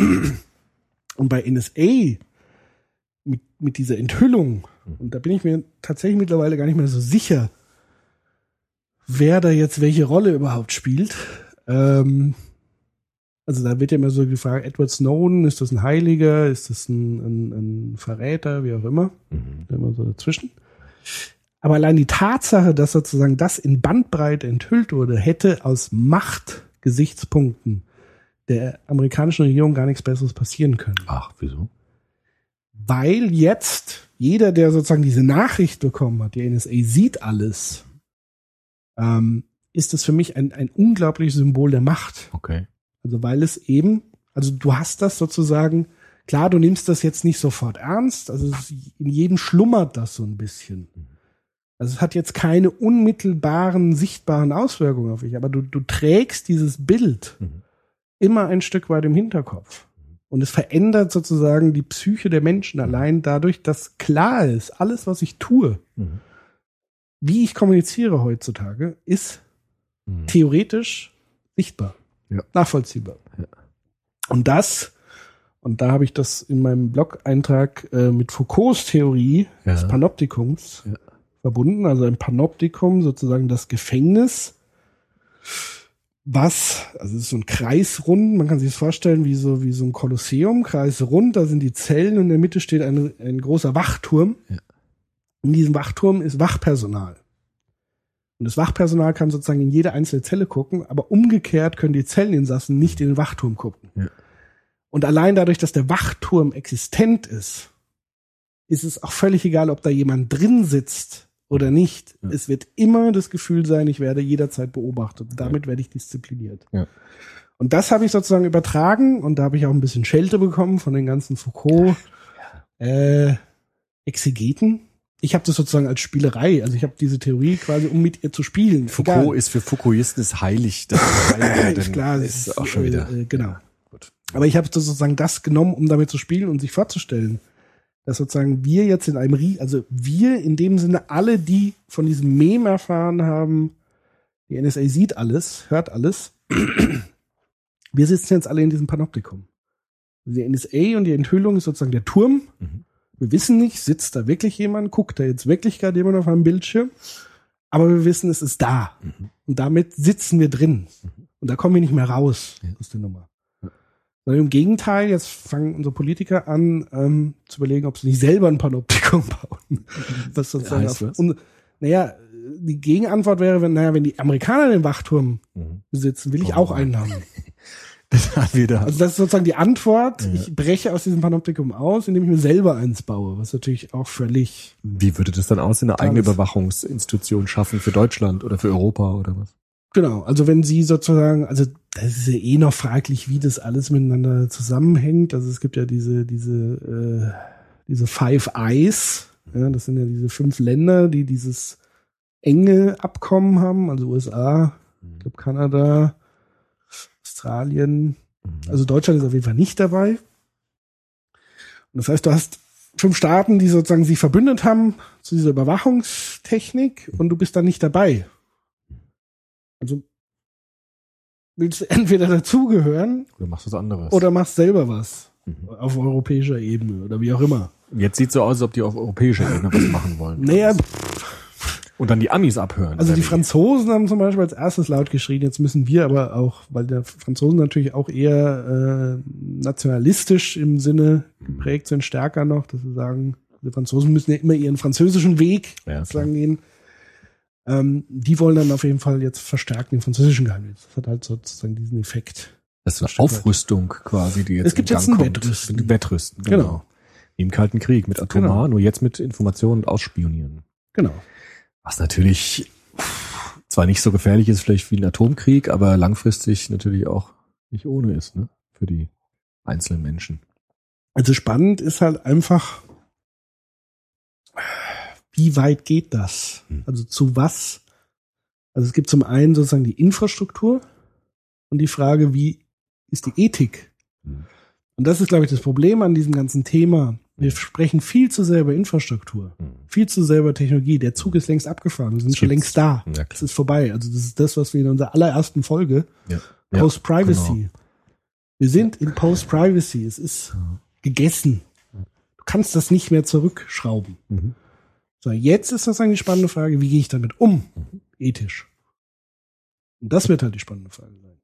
Na gut, mit Kant würde man sagen, das verstößt natürlich schon voll gegen die Kategorie. Ja, und deswegen ist es ja so lustig, in Anführungszeichen, oder der Höhepunkt war ja in dieser Affäre, zumindest in Deutschland, dass herausgekommen ist, dass die Kanzlerin ja, abhaut. genau, das war so der GAU. Das war eigentlich auch der Kantsche Moment. Ja. Weil in dem Ja, Moment ja. muss sie ja erkennen, Ja, genau. eigentlich. Ja. Also wenn ich nicht abgehört will, dann darf ich es eigentlich auch bei niemand anderem machen. Ja, ja, genau. Ja. Jetzt ist halt die Frage, aber Was ist denn jetzt dann? Ja. Was hat die denn jetzt gemacht? Die hatten Obama getroffen und gesagt, also nicht oder was? Naja, es gab ja dann ein, ein Leak Ja. von der, ich glaube, New York Times war es, wo äh, äh, geleakt wurde ein Telefongespräch zwischen Obama und unserer Kanzlerin. Was heißt geleakt nochmal? Ja, geleakt heißt durchsickern lassen, also Okay. quasi, weißt schon. Okay. Veröffentlicht. Okay. ähm, wo sie anscheinend explizit ähm, diese Überwachungspraktiken der USA mit der Stasi verglichen hat. Die Kanzlerin. Genau.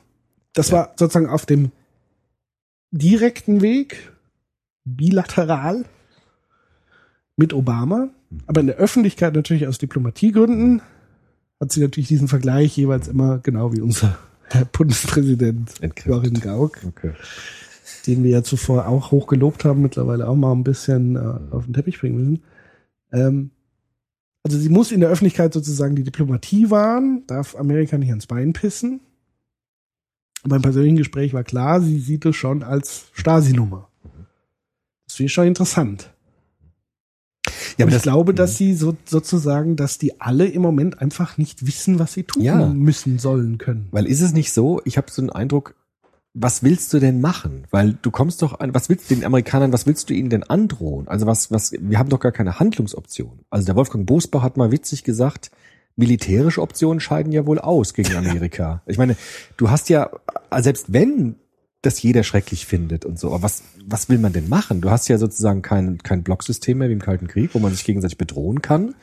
Du hast auch keine, keine wirklichen Machtinstrumente gegen Amerika. Deswegen oder? ist ja sozusagen die Frage und deswegen ist es ja diese Brisanz dieser Enthüllung. Also ich glaube, das hat ja jeder geahnt, Mhm. so ein Stück weit. Aber das Brisante ist, dass es über den eigentlichen immer gesagten Zweck längst hinausgegangen ist, über das Ziel geschossen hat. Nämlich, also der Grundtenor war ja, wir machen das, um Terrorismus zu bekämpfen. Ja. Krieg gegen Terror. ja. War against Terror. War Against Terror, dann kam irgendwie raus, es war nicht nur War Against Terror, das wurde zum Teil auch War Against Drugs, das war ja so der andere Kriegsszenario, also das heißt, da konnte man es ja auch Überwachung gut verwenden, indem man Okay. sozusagen Kriminelle, Drogenbarone etc. pp. Also es war immer in, in einer guten Sache. Ja? Und de deshalb gab es eigentlich auch ein- einen Konsens dieser großen Allianz, also alle, die sozusagen spätestens seit äh, Bush Junior gespalten wurde, entweder du bist für oder gegen uns. Die Koalition der Willigen, der Guten, ähm, hat das befürwortet, weil sie eben natürlich auch Angst hatten, Opfer eines Terroranschlages zu werden. Da hat man eben gesagt, okay, das nehmen wir in Kauf, ähm, um das zu verhindern oder wenn es passiert, dann schnellstmöglich irgendwie äh, aufzuklären. So. Das ist aber spätestens dann nicht mehr wirksam, wenn Institutionen wie die UN, wie die EU, wie die Kanzlerin der Bundesrepublik Deutschland und so weiter und andere souveräne Staaten plötzlich abgehört werden. Ja, klar. Und wenn plötzlich der Verdacht aufkommt und überhaupt mal generell die Frage gestellt werden muss, wie refinanziert sich das eigentlich und welche Interessen gibt es denn vielleicht noch, um einen so einen immensen Geheimdienstapparat äh, am Laufen zu lassen, nämlich dann das Prinzip der Wirtschaftsspionage. Genau. Das, Und dann sind wir ganz schnell bei dem Thema Macht. Und damit ist USA war und ist schon immer eine der, zumindest seit ab einem gewissen Zeitpunkt, eine Weltmacht, die sie kontinuierlich ausbaut. Wirtschaftlich, geopolitisch und diese ganzen Sachen. mhm. So, jetzt stehst du halt da. Du hast halt gedacht, du hattest jetzt einfach irgendwie einen Verbündeten, ja, mit dem du sozusagen ein bisschen Weltpolitik, so ein bisschen näher in Richtung UNO rückst. Eine Welt, alles wird toll und die Schurken bekämpfen wir. Aber plötzlich kristallisiert sich halt raus, dass die USA im Grunde genommen ähm, nur Eigeninteressen verfolgt. Hm. Wirtschaftliche Interessen. Nicht nur. Aber äh, unter anderem politische Ja, wirtschaftliche also Interessen. nationale Interessen. Ja, ja, Punkt. Und das hat's halt einfach gesprengt. Also Und das, jetzt? was- es ist nicht mehr ein Bündnis, sondern es ist jetzt, Ein naja, eigenes jetzt ist es halt, ja, jetzt findet halt, jetzt ist halt sozusagen die Frage, die sich jeder stellen muss, Mhm. trete ich jetzt weit, also werde ich, bin ich entweder Vasall oder bin ich Freund dieser Verfahrenstechnik, muss aber damit rechnen, dass ich nicht alles immer gesagt bekomme, dass ich selber ab, also es ist, wenn ihr es vorstellt, in menschlichen Beziehungen, das ist halt einfach ein riesiger Vertrauensverlust. Schon, also ist so, wenn du bist jetzt die USA, Mhm. ich bin Deutschland Ich zapf und wir sagen immer, und du zapfst mich an, sagst mir aber nichts davon und sagst mir aber, ich zapf die anderen an, weil. Und ich sag, ja, das ist okay. Mhm. Aber Und plötzlich merke ich aber, du äh, stopfst dir die Taschen voll. Ja, und schon- steht da wieder Depp. Das wäre schon ein bisschen asozial. Also würde unsere Freundschaft Genau. ernsthaft gefährden wahrscheinlich. Exakt. Und das Aber ist, was- glaube ich, jetzt der Fall. Aber was will man machen, ne? Ich meine, das ist ja Amerika. Also wie gesagt, militärische Optionen scheiden ja wohl aus. Also was, was will man denn tun? Man kann denen ja nicht sagen, äh, Die Hört haben halt auf. einfach den dicken Knüppel in der auf Hand. jeden Fall. Und zwar Klar. den einzigen im Grunde. Ja, die USA ist äh, mit Abstand die Nation mit dem größten Rüstungsetat. Es gab doch bei der Titanic dieses geile äh, Bild, wo die Merkel mit so einem roten Knopf und drunter steht, Obama überrascht, Merkel hat die Bombe. und die Merkel, so eine Sprechblase, hört das ab, Ami, und dann drückt auf so einen Knopf drauf. Also, dieses, weil man es vergleicht mit dem Kalten Krieg, war ja die Abrüstungsbedürfnis, die zu sagen, wenn das hier knallt, dann geht die ganze Welt unter, weil es zwei Supermächte gibt, die gleichgerüstet sind. Aber der, jetzt ist es ja ganz anders. Ich meine, wer, wer kann denn da jetzt den Amerikanern eine Machtfrage. aber wer hat denn noch Macht außer den Amis? Gut, Europa ist sozusagen nicht institutionalisiert genug. Wenn du es dir als China- Pyramide vorstellst, stellst du dir als Machtpyramide, klassische Machtpyramide. An der Spitze ist eine. Das ist die Ja. USA jetzt. Die einzige Weltmacht, die übrig geblieben ist. also Russland ist jetzt noch eine andere. gut, okay. Aber So, jetzt Geschenk. Mehr gibt's jetzt dann wahrscheinlich nicht mehr so ganz. China. China will sich immer, also China ist ja Sehr wirtschaftsorientiert. wirtschaftsorientiert, aber außenpolitisch wollen die ja eine, eigentlich eine Nicht-Einmischung, prinzipiell. Sie wollen sich eigentlich nicht einmischen und halten davon gar nichts, aber machen selber auch genug Gedöns. Aber sagen, gehen wir jetzt mal von diesem Pyramidenbild aus. Die USA ist sozusagen an die Spitze, an der, an der Spitze der Pyramide und unten drunter, wenn man jetzt in diesem Fall geht, wären diese Five Eyes. Weil sie, wenn wir davon ausgehen, dass Macht auch immer mit Wissens- und Informationsasymmetrie zu tun hat. Ich weiß mehr als du und kann das Wissen nutzen, um andere Dinge zu machen, die du gar nicht in der Lage bist, das zu tun. Ja. Dann hast du sozusagen auf der zweiten Ebene der Pyramide diese Five Eyes und dann kommt vielleicht Deutschland und dann kommt irgendwie der Rest Europas. Wie auch immer, oder der Welt. So. Du hast jetzt sozusagen die Wahl zwischen ich rücke in der Pyramide nach oben, indem ich mich sozusagen ganz oben einschleime Ja. und sage, ich mache dann auch, auch mal mit. Ja. Noch mehr und ich helfe dir und bin dabei. Dann rückst du sozusagen die zweite Stufe, wirst aber nie an die Spitze kommen. Oder du gehst raus aus der Pyramide, musst dir dann aber einen anderen Bündnispartner suchen, weil entweder, also es gibt ja auch viel zu viele Verstrickungen. Also es gibt Handelsbeziehungen, es gibt äh, Verträge etc. pp. Es gibt die Historie, die die USA, das was unseren Bundespräsidenten ein bisschen blind zum Teil immer machen lässt, nämlich die die die die Rolle des Befreiers Natürlich. Ja. es ist einfach unglaublich komplex. Und ich glaube, das führt auch einfach dazu, dass die Leute so gelähmt sind. Auch nicht mehr genau wissen, was, also, selbst wenn du protestierst, was ist denn die Konsequenz? Für was denn? ja, eben. Also dafür, dass die einfach Lass irgendwie, sein, genau, dass sie jetzt einfach aufhören. Wie wahrscheinlich ist das? Keine Ahnung, warum sollten sie aufgrund meines Protests das tun? Also, So, und die einzige Lösung, die ich sozusagen sehe, ja. ist, dass das die USA von sich aus klären muss. Aber inneren Protest gibt's ja auch nicht so stark In den anscheinend. Ja, oder? Also jetzt eine breite innere Öffentlichkeit dagegen gibt's jetzt Ja, du auch musst nicht. dir halt vorstellen, in den USA wirkt dieses Panoptikum natürlich noch tausendmal stärker. Hm. Also zum einen hast du diese Mischung aus Patriotismus, diese, diese, diese, diese Traumatisierung des 11. Septembers und damit ganz klar die Prägung auf Terrorismus. Mhm. Und alles, was sozusagen gegen den Staat ist, ist Terror, ein Stück weit. Alles, was das in Frage stellt, bist du für, also das ist ja das, was George Bush so fatal gemacht hat. Er hat ja wirklich dieses Ding gesetzt, entweder dafür oder dagegen. Freund, Gut Feindbestimmung. oder böse. Mhm. Das macht es einfach, also diese Kombination aus ich sehe alles, macht es unglaublich schwer, glaube ich, da sich gegen aufzubäumen, weil du entweder sofort als, als Nicht-Patriot beschimpft wirst oder du, du drohst oder du wirst bedroht durch staatliche Repression, was du jetzt so nicht sagen kannst, aber wie oft sind schon Leute irgendwo nach Guantanamo verschwunden? Ja, also einerseits die Angst. Angst gegen Repression, aber ich glaube auch dieses national, dieses, dieses Patriotismus in Amerika ist ja ganz stark. Also sagen wir so, es gibt wohl große Bewegungen im Kongress. Also es gibt wohl zwei Fronten. Da gibt es einfach Bewegungen, wo wir aber auch viel zu wenig medial einfach mitbekommen, was eigentlich schade ist, weil das ist ja eigentlich das Interessante an dem Fall. Mhm. Also das Interessante finde ich überhaupt nicht, wie sich eine Angela Merkel, ein Profaller, ein, eine Witzfigur wie Friedrich dazu äußern, weil sie, ich habe es ja gerade beschrieben, die haben keinen Handlungsspielraum. Interessanter finde ich, wie geht die USA damit um, politisch. Und da wird, glaube ich, viel zu wenig drüber berichtet, auch hier. Ähm, und ich glaube schon, dass es da gewisse Bewegungen gab, Gesetzesinitiativen und so weiter, Einschränkungen. Weil ich glaube, viele Amerikaner merken jetzt auch, dass sich sozusagen auch diese, diese Behörde verselbstständigt hat. Also das, wovon ähm, war es Roosevelt? Ich verwechsel die immer. Der Hoover, oder? Oder Eisenhower, Roosevelt, Roosevelt, Hoover? Nee, Hoover, nee. J. Edgar Hoover war äh, FBI. Genau. Ähm, aber ich meine den Präsidenten, der von dem militärischen Komplex Mhm. gesprochen hat, ähm, davor gewarnt hat, sozusagen, dass das Militär sich verselbstständigt Ja, ja, und durch Ökonomisierung des Militärs plötzlich eine, ein, ein System in Gang gesetzt wird, was sich verselbstständigt und dann immer weiter sich hochschraubt. Und das Gleiche hast du jetzt quasi auf dem Spionagegebiet. Und die eigentliche Bedrohung der USA ist, dass da eine Schattenregierung heranwächst. Also wo auch ganz klar ja Dokumente aufgetaucht sind, wo diese Geheimdienstbehörde den Staat einschränken will, die Gewalt des Staates, sich abkoppeln will davon.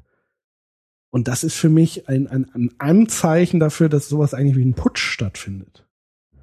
Also dass jemand die Macht eigentlich übernehmen will vom Staat, Staat hat noch Regulierung der Geheimdienst und das wollen sie runterschrauben. Aber ist nicht die NSA ange angewiesen auch auf eine staatliche Infrastruktur? Also hätte die Interesse daran an so einem Putsch? Also ich glaube, das Ja, ist angewiesen sind sie ja in erster Linie, zumindest waren sie es, je nachdem, wie sie Wirtschaftsspionage, von natürlich von Etats, ja, ja eben. Auch von der Infrastruktur. wie von der Infrastruktur. Naja, durch die ganze Technologie, durch die ganzen Internet. äh, Ja gut, das haben sie sich ja alle zugekauft. Deswegen, also Snowden war ja auch bei Privatunternehmen. Also Ja, die aber- kaufen sich vom Privatunternehmen ja Technologie zu. Aber trotzdem ist der Staat natürlich verantwortlich für die gesamte Infrastruktur des Landes. Und da profitiert ja die NSA stark von. Naja, wovon sie definitiv profitiert, ist normal will der Staat es regulieren. Aber dadurch, dass es solche komischen Dinge wie Geheimgerichte etc. pp. gibt, entkoppelt sich das immer mehr. Also das ist ja das, das Verrückte ist ja äh, das Geheim. Also auch geheim vor dem Staat. Und geheim vor dem Staat heißt auch geheim vor dem Volk. Ja. Weil der Staat ist ja das Volk. Ja. Und das ist ja das verrückt Fatale. Aber dann will die NSA doch keinen Putsch, weil dann würde sie nicht mehr geheim sein. Dann würde sie ja öffentlich sein, müsste sie Naja, genau Putsch- denselben Sachen stellen. Naja, was heißt Regierung. Putsch? Putsch im Sinne, naja, Putsch nicht so, wir stürzen die Regierung, sondern Putsch so tatsächlich wie Hoover damals beim FBI, dem man ja unterstellt gesagt zu haben, ihm ist es egal, äh, welcher Präsident unter ihm dient. Also den Staat und den Regierungsapparat eher als Marionette dazulassen, aber die eigentlichen Entscheidungen, also zum einen wirtschaftlich, also allein was da an Kooperationen, also die ganzen großen IT-Unternehmen, die kooperieren, das heißt, die, die können ja wieder im Gegenzug Informationen bekommen, womit sie wiederum Geld, also das ist halt einfach ein riesiger wirtschaftlicher Klar. Spionagekomplex, der losgelöst ist von einer Regierung, Ja. die vom Staat, äh, die vom Volk gewählt, kontrolliert und so weiter. Das ja, wobei es natürlich, wo der Staat ja auch profitiert von diesen Netzwerken. Und umgekehrt profitieren die Netzwerke auch von der stabilen staatlichen Infrastruktur. Ja, natürlich. Also in dem Moment, wo sozusagen ähm, der Staat sagt, mir ist es scheißegal, was die Bürgerrechte sind, mir geht's nur um wirtschaftliche Stärke unserer Nation, ich will, dass wir Arbeitsplätze haben, ich will, dass wir Ressourcen haben.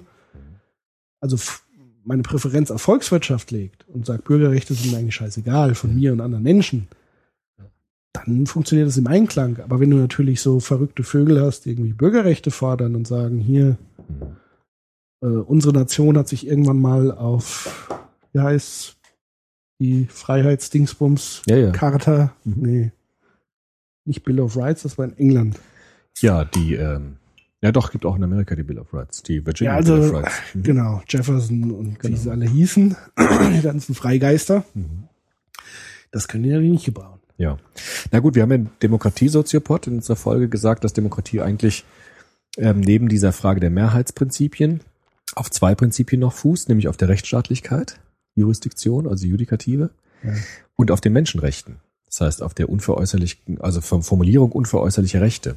Und das sind natürlich jetzt zwei Dinge, die jetzt in Konflikt kommen mit dieser Praktik der NSA anscheinend. Also es gibt Bürgerrechtsverletzungen und es gibt anscheinend auch Gerichte und Rechtsprechungen, die nicht in Einklang stehen mit der öffentlichen Rechtsprechung. Ja. Und das ist ein Fall, im Grunde ist es ein Fall für die Staatsanwaltschaft. Ja. Für die obersten Gerichte in Amerika. Das ist die Frage, wie die sich auch dazu verhalten. Genau. Weil die schützen die Verfassung und müssen auch intern, auch im eigenen Land, innere Feinde der Verfassung, äh, Probleme mit der Umgang mit der Verfassung ähm, verfolgen. Und ich glaube, da ist einfach immens viel in Bewegung und das muss man halt einfach, ähm, wenn man diese Sachen nur aus den Medien verfolgt, und zwar aus den deutschen Medien. Medien prinzipiell funktionieren immer nur nach Aufregung. Ja, also News.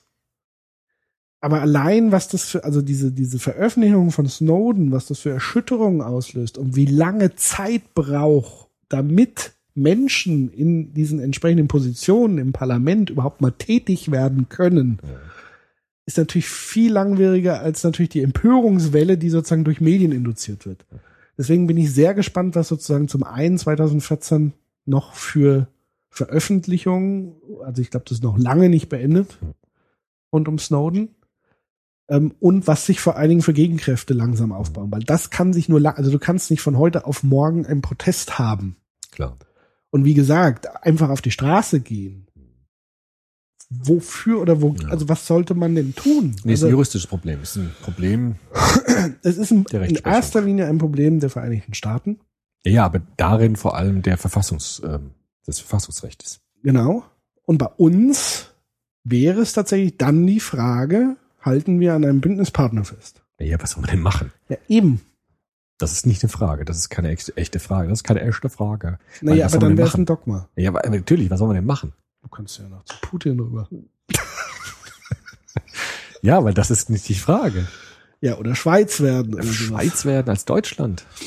Ja, funktioniert nicht, weil natürlich Deutschland extrem ist ein Exportweltmeister. Natürlich. Also wir sind so eingebunden wie kaum ein anderer. Also wir sind global Natürlich.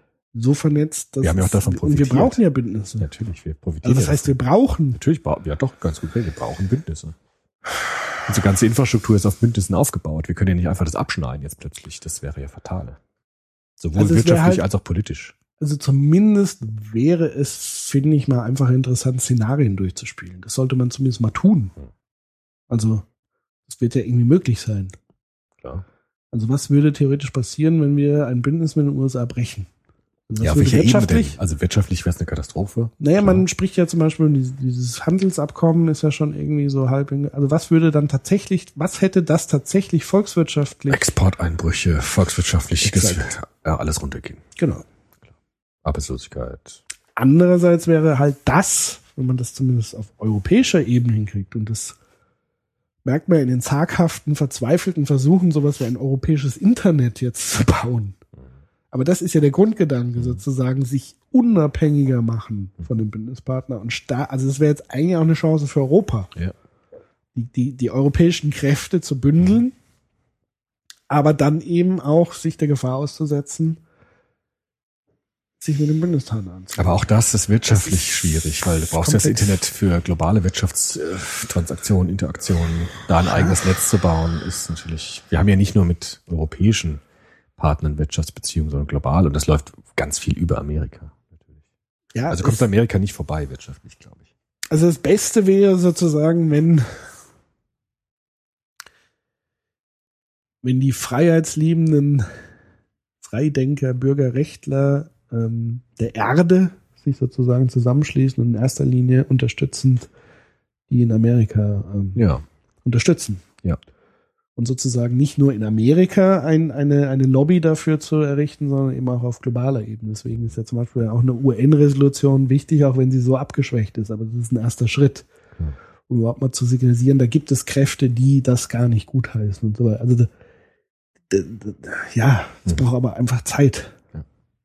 Bin sehr gespannt, was da passiert. Aber es ist natürlich sehr lähmend, finde ich irgendwie. Es ist so, ja, allein, dass man das sozusagen permanent im Hinterkopf hat. Ja. Schon schwierig. Und aber einen vielleicht auch gar nicht direkt betrifft, aber Ja. irgendwie dann doch Klar. Schon komisch. Komisch, auf jeden Fall. Okay, Ja, was haben wir noch? was haben wir noch? Das war NSA. Wir hatten die Katholiken. Wir hatten Hönes. Was hatten wir noch? Was, fehlt denn noch? Wir hatten ein bisschen Brüderle, einen Ja, Aufschrei. Aufschrei. Sexismus, Feminismus wäre da. Bei Aufschrei interessant. Ja, Gut, aber da haben wir ja schon das Wesentliche in unserer Folge gesagt. Nelson Mandela, ja, Südafrika. ja. Der Vater der Aufklärung, der rassistischen Aufklärung ist gestorben. ja. Für mich sehr bewegend, weil Nelson Mandela ist so, ähm, das ist ja so einer der letzten großen moralischen Vorbilder, kann man ja sagen. ja. Also wenn man von Kant jetzt ausgeht, da gibt es tatsächlich äh, so, so Lichtgestalten, gibt es ganz wenige heutzutage, aber Nelson Mandela war wohl so eine für ganz viele Menschen. ja. So eine fast unangefochtene moralische Instanz eigentlich, äh, der auch das ganze Jahrhundert geprägt hat im Feld Rassismus, soziale Ungleichheit jetzt auf rassischer Ebene. ja.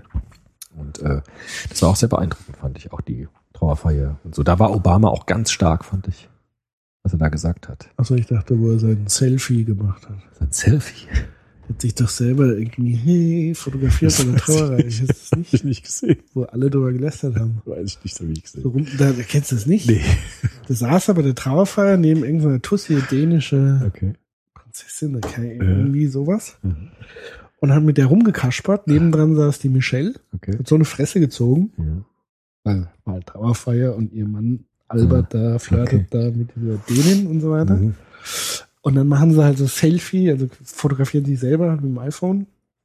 Und das ging halt. Und dann hat Michelle Obama umgesetzt. Oh. Weil dann durfte er nicht mehr neben der Tussi sitzen und musste quasi auf der anderen Seite von ihr. Aber egal. Ja, schade. Nee, also Ja. was, was mich an Nelson Mandela, ich habe seine Biografie gelesen, seine Autobiografie, und was mich da interessiert, ist nochmal jetzt in Bezug auf Moral. Also die Frage nach Moral und nach ähm, dieser Wahrheitsfrage. Wahrheit oder Ethik? Ja, Wahrheit. ja, Moral, Ethik, Wahrheit. Ja. Also, die haben ja, Nelson Mandela hat ja zusammen mit Desmond Tutu, dem äh, Bischof, Desmond Tutu, anglikanischer Bischof, eine Kommission gegründet. Und diese Kommission haben sie genannt Kommission, ich krieg's nicht mehr ganz genau zusammen, äh, Kommission für Wahrheit und Versöhnung hieß die, glaube ich. ja. Weil sie gesagt haben, diese ganzen Relativierungen der Apartheidsbefürworter, die aus Europa auch gekommen sind und gesagt haben, na ja, ihr seht das so streng mit der Apartheid und der Unterdrückung der Schwarzen.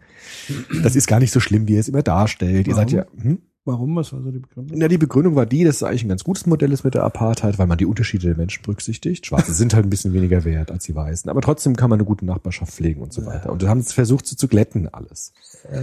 Und Nelson Mandela hat zusammen mit Desmond Tutu gesagt, wir müssen die Menschen sprechen lassen. Also wir müssen eine Kommission errichten, wo die Opfer von Apartheid endlich ihre Geschichten erzählen dürfen und sie so zu erzählen, wie sie wirklich waren. Frei von Relativierung, frei von Verschleierung, von, von Abmilderung.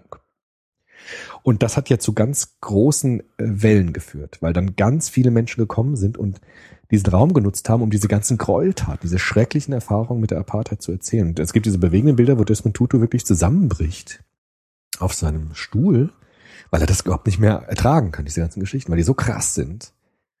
Und deshalb war für mich an diesem Moment das zu lesen schon nochmal die Frage, hat Gerechtigkeit nicht dann doch auch was mit Wahrheit zu tun? Also ist, wenn wir den Wahrheitsbegriff streichen in der Philosophie, streichen wir dann nicht automatisch auch irgendwie den Gerechtigkeitsbegriff? Weil ich glaube, es ist kein Zufall, dass, dass Mandela und Desmond Tutu diese Kommission auch Wahrheitskommission genannt haben. Weil sie gesagt haben, wir brauchen diese Geschichten, wie es wirklich für die Menschen war.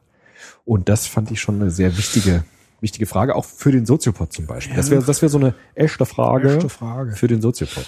Ähm, eine weitere echte Frage war ja, ähm, das passt eigentlich ganz gut dazu. Ähm, ich muss mal vorlesen.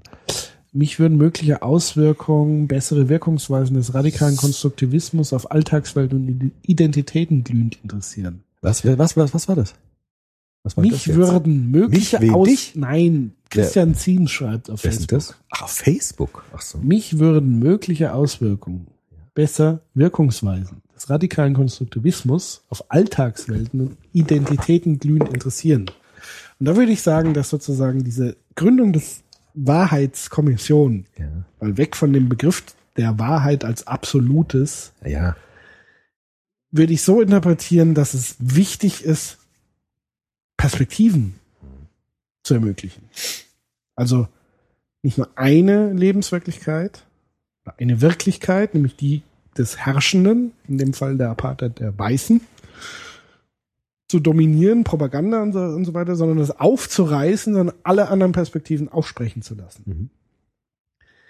Und Wahrheit kommt, glaube ich, immer dann am nächsten, je reiner der Diskurs ist. Also je vielfältiger die Stimmen sind. Also wenn ich sozusagen, ich glaube, die Wahrheit ist die Summe aller Stimmen und aller Perspektiven, die es gibt.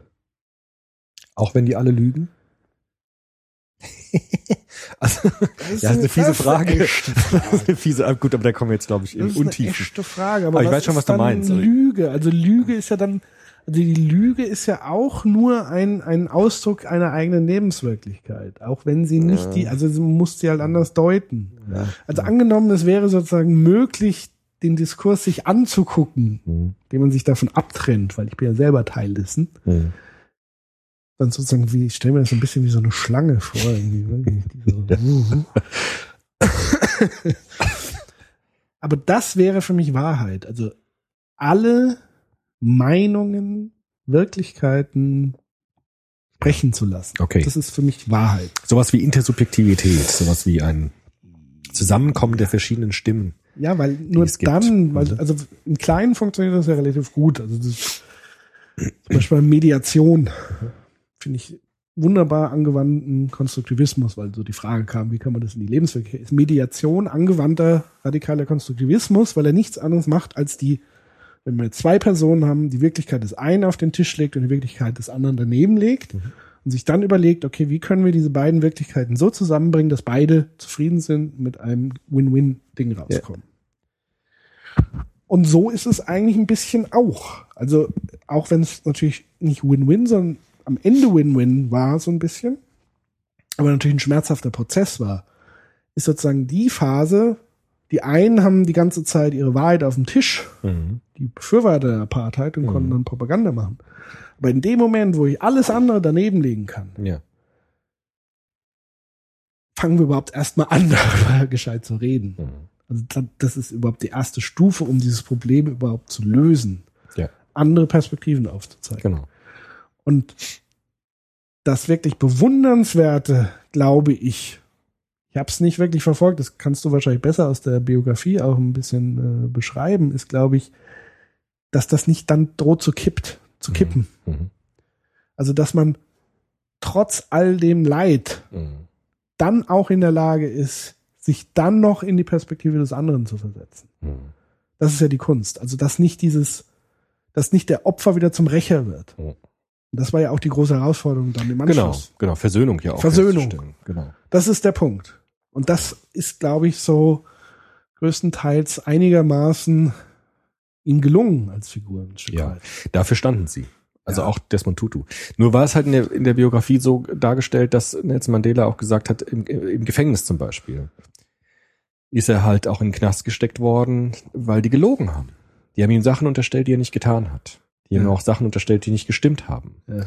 Und da ist es vielleicht nicht so eine Frage der Perspektive, sondern schon auch eine Frage der Aufrichtigkeit. Also sage ich, wie es wirklich war, in Anführungsstrichen, oder lüge ich, um jemand anderem zu schaden? Und dann ist Nee. natürlich schon die Frage nach Perspektive Aber etwas da, da, da schwieriger. sind wir doch wieder bei Darwin. ja. Sie lügen, um ihren eigen, um ihr eigenes Dasein zu schützen. ja, genau. Weil er natürlich eine Bedrohung war Mhm. Der eigenen Existenz, Ja, so wenn man so will. Genau. Also Apartheid war ein System, wo die Mhm. einen profitiert haben. Ja. Und alle, die das beseitigen wollten, waren Mhm. eine Bedrohung. Ja, genau. So. Mhm. Mit, um dann nochmal die Perspektive zu vollziehen. Also, wir haben dann schnell die Perspektive, naja, die Weißen, die die Apartheid gemacht haben, sind alle böse. Ja, das wäre sozusagen Stufe eins. aber Stufe zwei ist, sich da rein zu versetzen. Also, sie sind ja da auf in diesem System involviert Ja. Und haben existenzielle Ängste, dass es eben kippt, so wie ich eben gerade gesagt habe. Das heißt, Apartheid war für sie ein Schutzmechanismus. Mhm. Weil sie eben so viel Scheiße gebaut haben und unterdrückt haben, war auch immer die Angst riesig, dass das irgendwann aufbricht und Ja. ich plötzlich der Arsch bin. So ist es. So war es auch. So, und von daher ist das eine existenzielle Angst, eine existenzielle Bedrohung. Das hat erstmal mit Trotzdem. gut, böse gar nichts zu tun, sondern es- einfach, Mhm. das ist reine Arterhaltung, so ein Stück weit. Aber es löst das Problem ja nicht. Welches Problem? War es eine Lüge oder nicht? Also das Problem. Da wären wir jetzt wieder bei Hannah Arendt, die sozusagen diese Unterscheidung hat zwischen verlogen und lügen. Ja. Also verlogen war, glaube ich, das, dass der Lügner selber glaubt, was er lügt. Und der Lügner, der sozusagen weiß, dass es anders ist, aber bewusst anders sagt. Also diese Unterscheidung muss man schon mal treffen. Mhm. Das weiß ich nicht, wie es jetzt bei, bei Mandela war. Ich nehme mal an, die wussten, dass es nicht so war und haben es ihm sozusagen unterstellt. Wahrscheinlich schon. So. Es löst das Problem. Was heißt, aber welches Problem? Hat's gestimmt, was die Ankläger gesagt haben oder nicht? Was haben sie ihm denn vorgeworfen? Die haben ihm vorgeworfen, die Menschen aufzuwiegeln, bestimmte Sachen gesagt zu haben, die er nicht gesagt hat. Er haben ihm einen Mord versucht unterzuschieben, den er nicht begangen hat. Und äh, ich verstehe ja diese Psychologisierung, zu gucken, was sind die Motive dazu, das zu sagen, Aufrechterhaltung von Systemen und so weiter. Aber es löst das Problem nicht. Das Problem ist, und das war das Problem der Wahrheitskommission, zu sagen, wie war es wirklich? Hat das gestimmt, was jemand gesagt hat oder nicht? Hat Nelson Mandela jemanden umgebracht oder nicht? Und dieses Problem kann man nicht lösen, indem man nach den Motiven derjenigen fragt, die diese Lüge äh, sagen, sondern es bleibt am Ende die Frage, wie war es Hätte denn es jetzt? denn einen Unterschied gemacht? Ja, weil, Welchen? ähm, naja, weil man gesagt hätte, er ist zu Unrecht dann verurteilt worden. Was ein großer Unterschied macht. Entweder ist jemand dann Mörder oder nicht. Und darauf kommt es natürlich stark an. Und das ist natürlich schon eine Frage, wo Moral und Gerecht, Moral als, als Zentrum von Moral, Gerechtigkeit etwas mit Also da, Wahrheit dafür und kenne ich den, zu tun den. Fall, dafür kenne Ja gut, ich das kann man ja auf ganz viele. Fälle übertragen. Also ich weiß nicht, wie inwieweit das aufgearbeitet wurde. Ist da jetzt sozusagen Aussage gegen Aussage oder ist das Weiß jetzt nicht. sozusagen? Kann man aber auf ganz viele Fälle übertragen. Also die Frage bleibt ja in ganz vielen naja, Fällen, es ist wie schon war es? Unterschied. Ja, ja, aber es ist schon ein Unterschied, wo es ganz klar war, Hm. von außen mit Indizien etc. Mhm. pp. Und es gibt dieses Ding, wo du es am Ende nie weißt. Aussage gegen Aussage. Nehmen wir an, es war ganz klar. Dann ist die Frage wichtig. Wie war Ja, es? ja, aber wirklich? dazu müsste ich jetzt wissen, wie es wirklich Nehmen wir mal war. an, es war so. Was? Ich will ja nur sagen, dass die Also es war Frage. klar, er hat niemanden umgebracht. ja, und es wurde ihm unterstellt, wurde weil sie ihm ihn Knast unterstellt. wollen wollten. Genau. Ja. Und dann ist die Frage, hat er jemanden umgebracht oder nicht, ist nicht bedeutungslos. Das ist auch nicht eine Frage von Perspektive, sondern es ist wirklich eine Frage von, von Wirklichkeit am Ende. Die Ja, moralisch verbunden ist. Und deshalb, deshalb glaube ich schon, dass dieser Begriff der Wahrheitskommission ganz bewusst gewählt worden ist. Weil man schon versucht hat, die Menschen Wahrhaftigkeit leben zu lassen, indem sie endlich ihre Geschichte erzählen konnten. Aber du kannst ja trotzdem nicht sicher sein, ob die Geschichten gestimmt Das macht ja nichts. Das Eben, Problem das bleibt ja ich doch. trotzdem. Das Problem bleibt ja. Deswegen sage ich doch, dass Wahrheit Mhm. im Grunde genommen nicht der. Es ist schon in dem Sinne ein Begriff, der stimmig ist, weil er sozusagen dem entgegenwirkt, was vorher empfunden wurde, nämlich einer Verlogenheit. Aber es ist nicht die Wahrheit, von der ich jetzt denke, dass Ja. Du weißt das es. ist eine andere das ist Perspektive. ein Aber Gegengift. nee, nicht ein Gegengift. Aber der Popper würde sagen, Wahrheit ist dann, wenn eine Theorie mit der Wirklichkeit übereinstimmt. Ja, so ganz grob gesprochen. Und äh, im Fall dieser Kommission war das nicht unwichtig. Stimmt die Aussage mit der Wirklichkeit überein? Und die Kommission. Naja, sag mal so, die Wirklichkeit hat damals zwar gesehen, Apartheid, ähm, die einen sind die Guten, die anderen sind die Bösen, die einen müssen unterdrückt werden. Diese Geschichten, die sie dann erzählt haben, gibt's nicht. Mhm. Das ist ja sozusagen ein, ein, eine Wirklichkeit, die sehr eindimensional ist, Mhm. die mit Sicherheit zum Teil bewusst gelogen ist. Mhm. Zum Teil aber auch Wirkung hat auf andere, die dann das zur Wirklichkeit werden lässt. Ja. Also ähnlich wie in, in Nazi-Deutschland Ja. tatsächlich viele es nicht gewusst haben, was passiert. Oder nicht, dann gab es welche, die es gewusst haben, aber geleugnet haben Ja. und viele, die es nicht wissen wollten und so weiter und so fort. Also es ist, gerade wenn du so ein Land, so ein Riesensystem hast, das ist Mhm. halt unglaublich vielschichtig. Trotzdem war ja gerade in Deutschland die Frage nach dem Holocaust, nach der Wirklichkeit des Holocaust ganz zentral. Gab es ihn oder gab es ihn nicht? Ja. An der Frage kommt Bis man nicht heute. vorbei. Ja, und an dieser Frage, also die, die Dringlichkeit der Frage ist trotzdem da. ja. Natürlich. Und ähnlich auch wie in Südafrika mit der Apartheid, also diese ganzen Vergewaltigungen, diese ganzen Ermordungen. Das sind Fakten der Lebenspraxis, wo Ja. es schon auch um den Begriff der Wahrheit geht, weil dieser Begriff der Wahrheit in diesem Fall schon untrennbar mit dem Begriff der Gerechtigkeit verbunden ist eigentlich. Aber es ist ja trotzdem klar, dass, dass es unglaublich wichtig ist, aber es ist nicht gefeit, dass es die Wahrheit immer ist. Das macht ja nichts. Nein, deswegen sage ich ja, ich sehe es sozusagen als, als Mhm. Gegenbewegung zu dem, was vorher war. Also ein, ein sich wehren Mhm. gegen den Lügenterror, der halt Ja. vorher da war. Genau. Ja. Ja, ja. Aber es ist für mich nicht die Wahrheit, sondern es ist eine, eine Erweiterung der Perspektiven. ja, ja klar. Eine wichtige, immens wichtige. Erweiterung. So. Also deswegen tue ich mich immer mit Wahrheit so ein bisschen. Ich mir auch. Ich tue mir da auch so schwer. Nur in solchen Fällen, da horche ich halt immer auf, weil gerade diese, diese Figur, Nelson Mandela, stand für mehr als nur für die Überwindung eines Terrorregimes oder die Überwindung von Apartheid. Sie stand irgendwie auch so für diese kantischen Ideale, also Gerechtigkeit, Wahrheit, Freiheit. Also Mande- Mandela war so eine, so eine Art Ikone der Freiheit auch. Also diese ganzen Begriffe der kantischen praktischen Vernunft, die man nicht beweisen kann. Freiheit kann man nicht beweisen. Man kann auch keine, nicht Wahrheit letztendlich beweisen oder Gerechtigkeit. Aber diese Ideen brauchen wir, weil sonst alle anderen Ideen sozusagen wie ein Dominoeffekt umfallen. Und Nelson Mandela war so eine Figur, die für diese Ideale so stand. Und ähm, das hat mich einfach so beeindruckt an dieser Figur, weil es so selten diese Figuren heute noch gibt. Also Desmond Tutu wäre für mich so eine zweite Figur, die für mich da Ja. auch steht. Und ähm, das fand ich schon ein, ein Phänomen in diesem Jahr, auch bei dem Tod, dass auch alle Menschen aus unterschiedlichen Perspektiv, aus unterschiedlichen Regimeperspektiven da waren zur Beerdigung dass Obama dem kubanischen Präsidenten die Hand geschüttelt hat. Das wäre undenkbar in jeder anderen Situation. Aber diese Figur Nelson Mandela hat es geschafft, gewissermaßen so eine Authentizität herzustellen, dass auch für ganz unterschiedliche Perspektiven plötzlich zusammenkommen können und Ja. plötzlich sozusagen sich neu begegnen können, weil diese Figur für Ideale stand, die nochmal unsere Perspektiven transzendieren konnte. Weißt du? Und das fand ich an dieser Figur interessant. Ob das jetzt schlüssig ist oder so, weiß ich nicht, aber ich fand es einfach als Phänomen interessant. Oder nicht nur interessant, sondern sehr ergreifend. Ich fand natürlich sehr, die Geschichte gigantisch, die er hingelegt hat. Ja. Also ich weiß nicht, wie lange, 25 Jahre im Knast, Ja. rauszukommen, dann Staatspräsident zu werden. Ja. Das hat man nicht so häufig. Also das ist halt, Das hat man nicht so oft. also ein Regierungssystem, was ich sozusagen vorher bekämpft habe, um es dann nach Knast und Repressalien zu übernehmen, das ist halt, Ja. das gab's, glaube ich, Gibt's so nicht nicht. nochmal. Nee. Also das war halt ziemlich einmalig, aber zum anderen glaube ich tatsächlich, dass es ein wichtiger Schritt in diesen Kolonialisierungsdilemma Mhm. oder diesen Crash ein, eine wichtige zentrale Figur der Versöhnung war. Und Ja. ich glaube, dass das einfach der Punkt ist an dem Punkt. Also Mhm.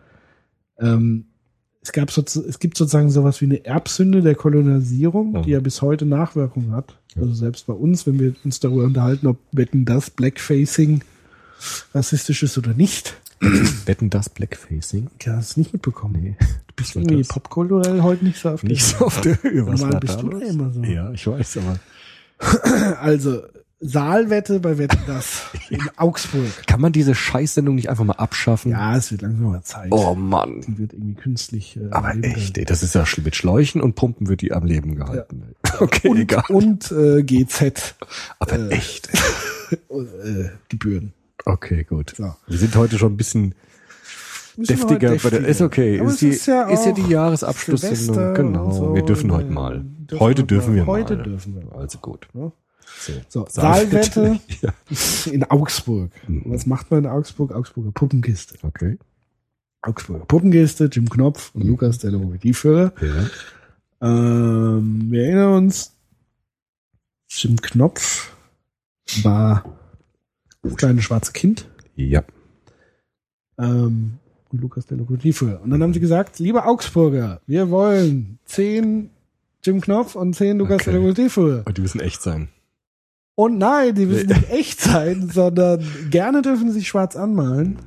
Okay. Ähm, Ach, deshalb Blackfacing, alles klar. Okay. Genau. Ja. Warte mal, äh, warte mal, wetten. Ich gebe mal diesen, diesen Dialog. Lanz. Welche Wette bietet ihr uns an? Jim. Hallo Augsburg, wir brauchen euch. Markus Lanz wettet, dass Augsburg es nicht schafft, 25 Paare als Jim Knopf und Lukas äh, hier auf die Bühne zu bringen. Jim, jetzt kommt's. Jim sollte natürlich schwarz geschminkt sein. Sollte natürlich schwarz geschminkt sein.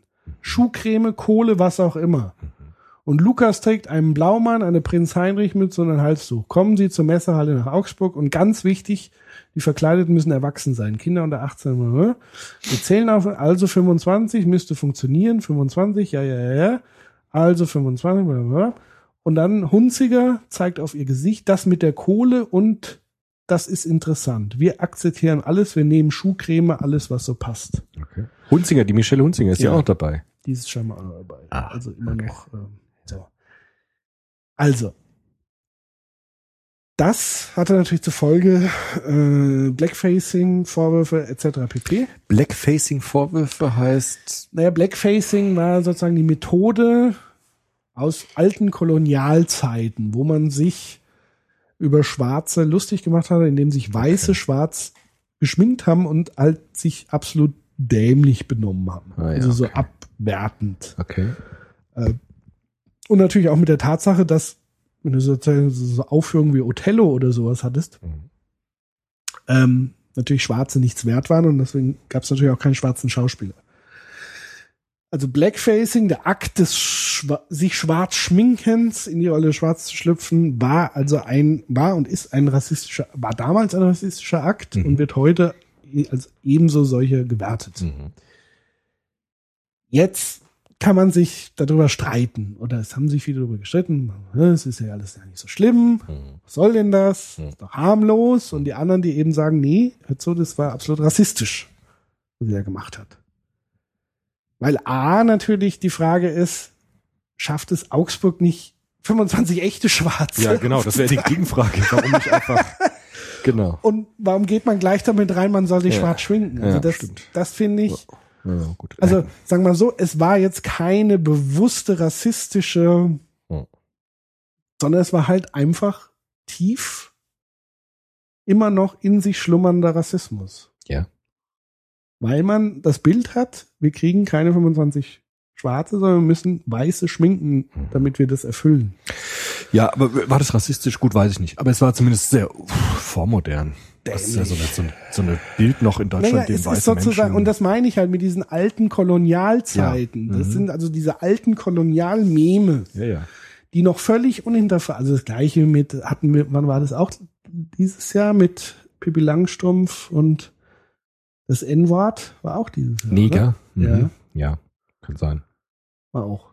Weiß ich nicht genau. Kann sein. Meine auch. Mhm. Aber auch das, also, dass es Bevölkerungsteile gibt, die denken, dass die Verwendung dieses Wortes völlig harmlos ist und selbstverständlich, weil es irgendwie einen historischen Kontext hat, der völlig harmlos ist. Mhm. Was definitiv einfach nicht stimmt, weil es sozusagen altes Kolonialgut ist, was sich mimetisch sozusagen einfach ähm, verbreitet hat. Ja, ja, ja, ja. Ja, okay. Und Nelson Mandela, glaube ich, war eine wichtige Schlüsselfigur, damit man sich überhaupt mal zusammensetzt und diese Dinge versucht aufzuarbeiten und das, was da eigentlich passiert ist. Ja, klar. So. Ja. Und aus der Geschichte des Kolonialismus ist es ja auch verständlich, wie diese Bilder entstehen kann. Ja, natürlich, klar. Ja, ja.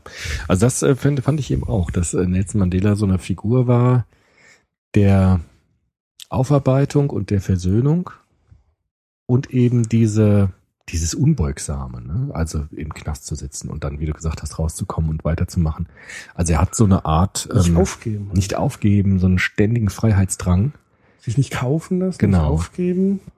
Also sozusagen diese Ideale an seiner eigenen Person zeigen zu können. Und das ist, glaube ich, etwas, was heute ganz selten gibt. Halt. Wahrscheinlich. Und das fand ich schon beeindruckend. Definitiv. So, Haben wir das Jahr fertig oder was gibt's noch?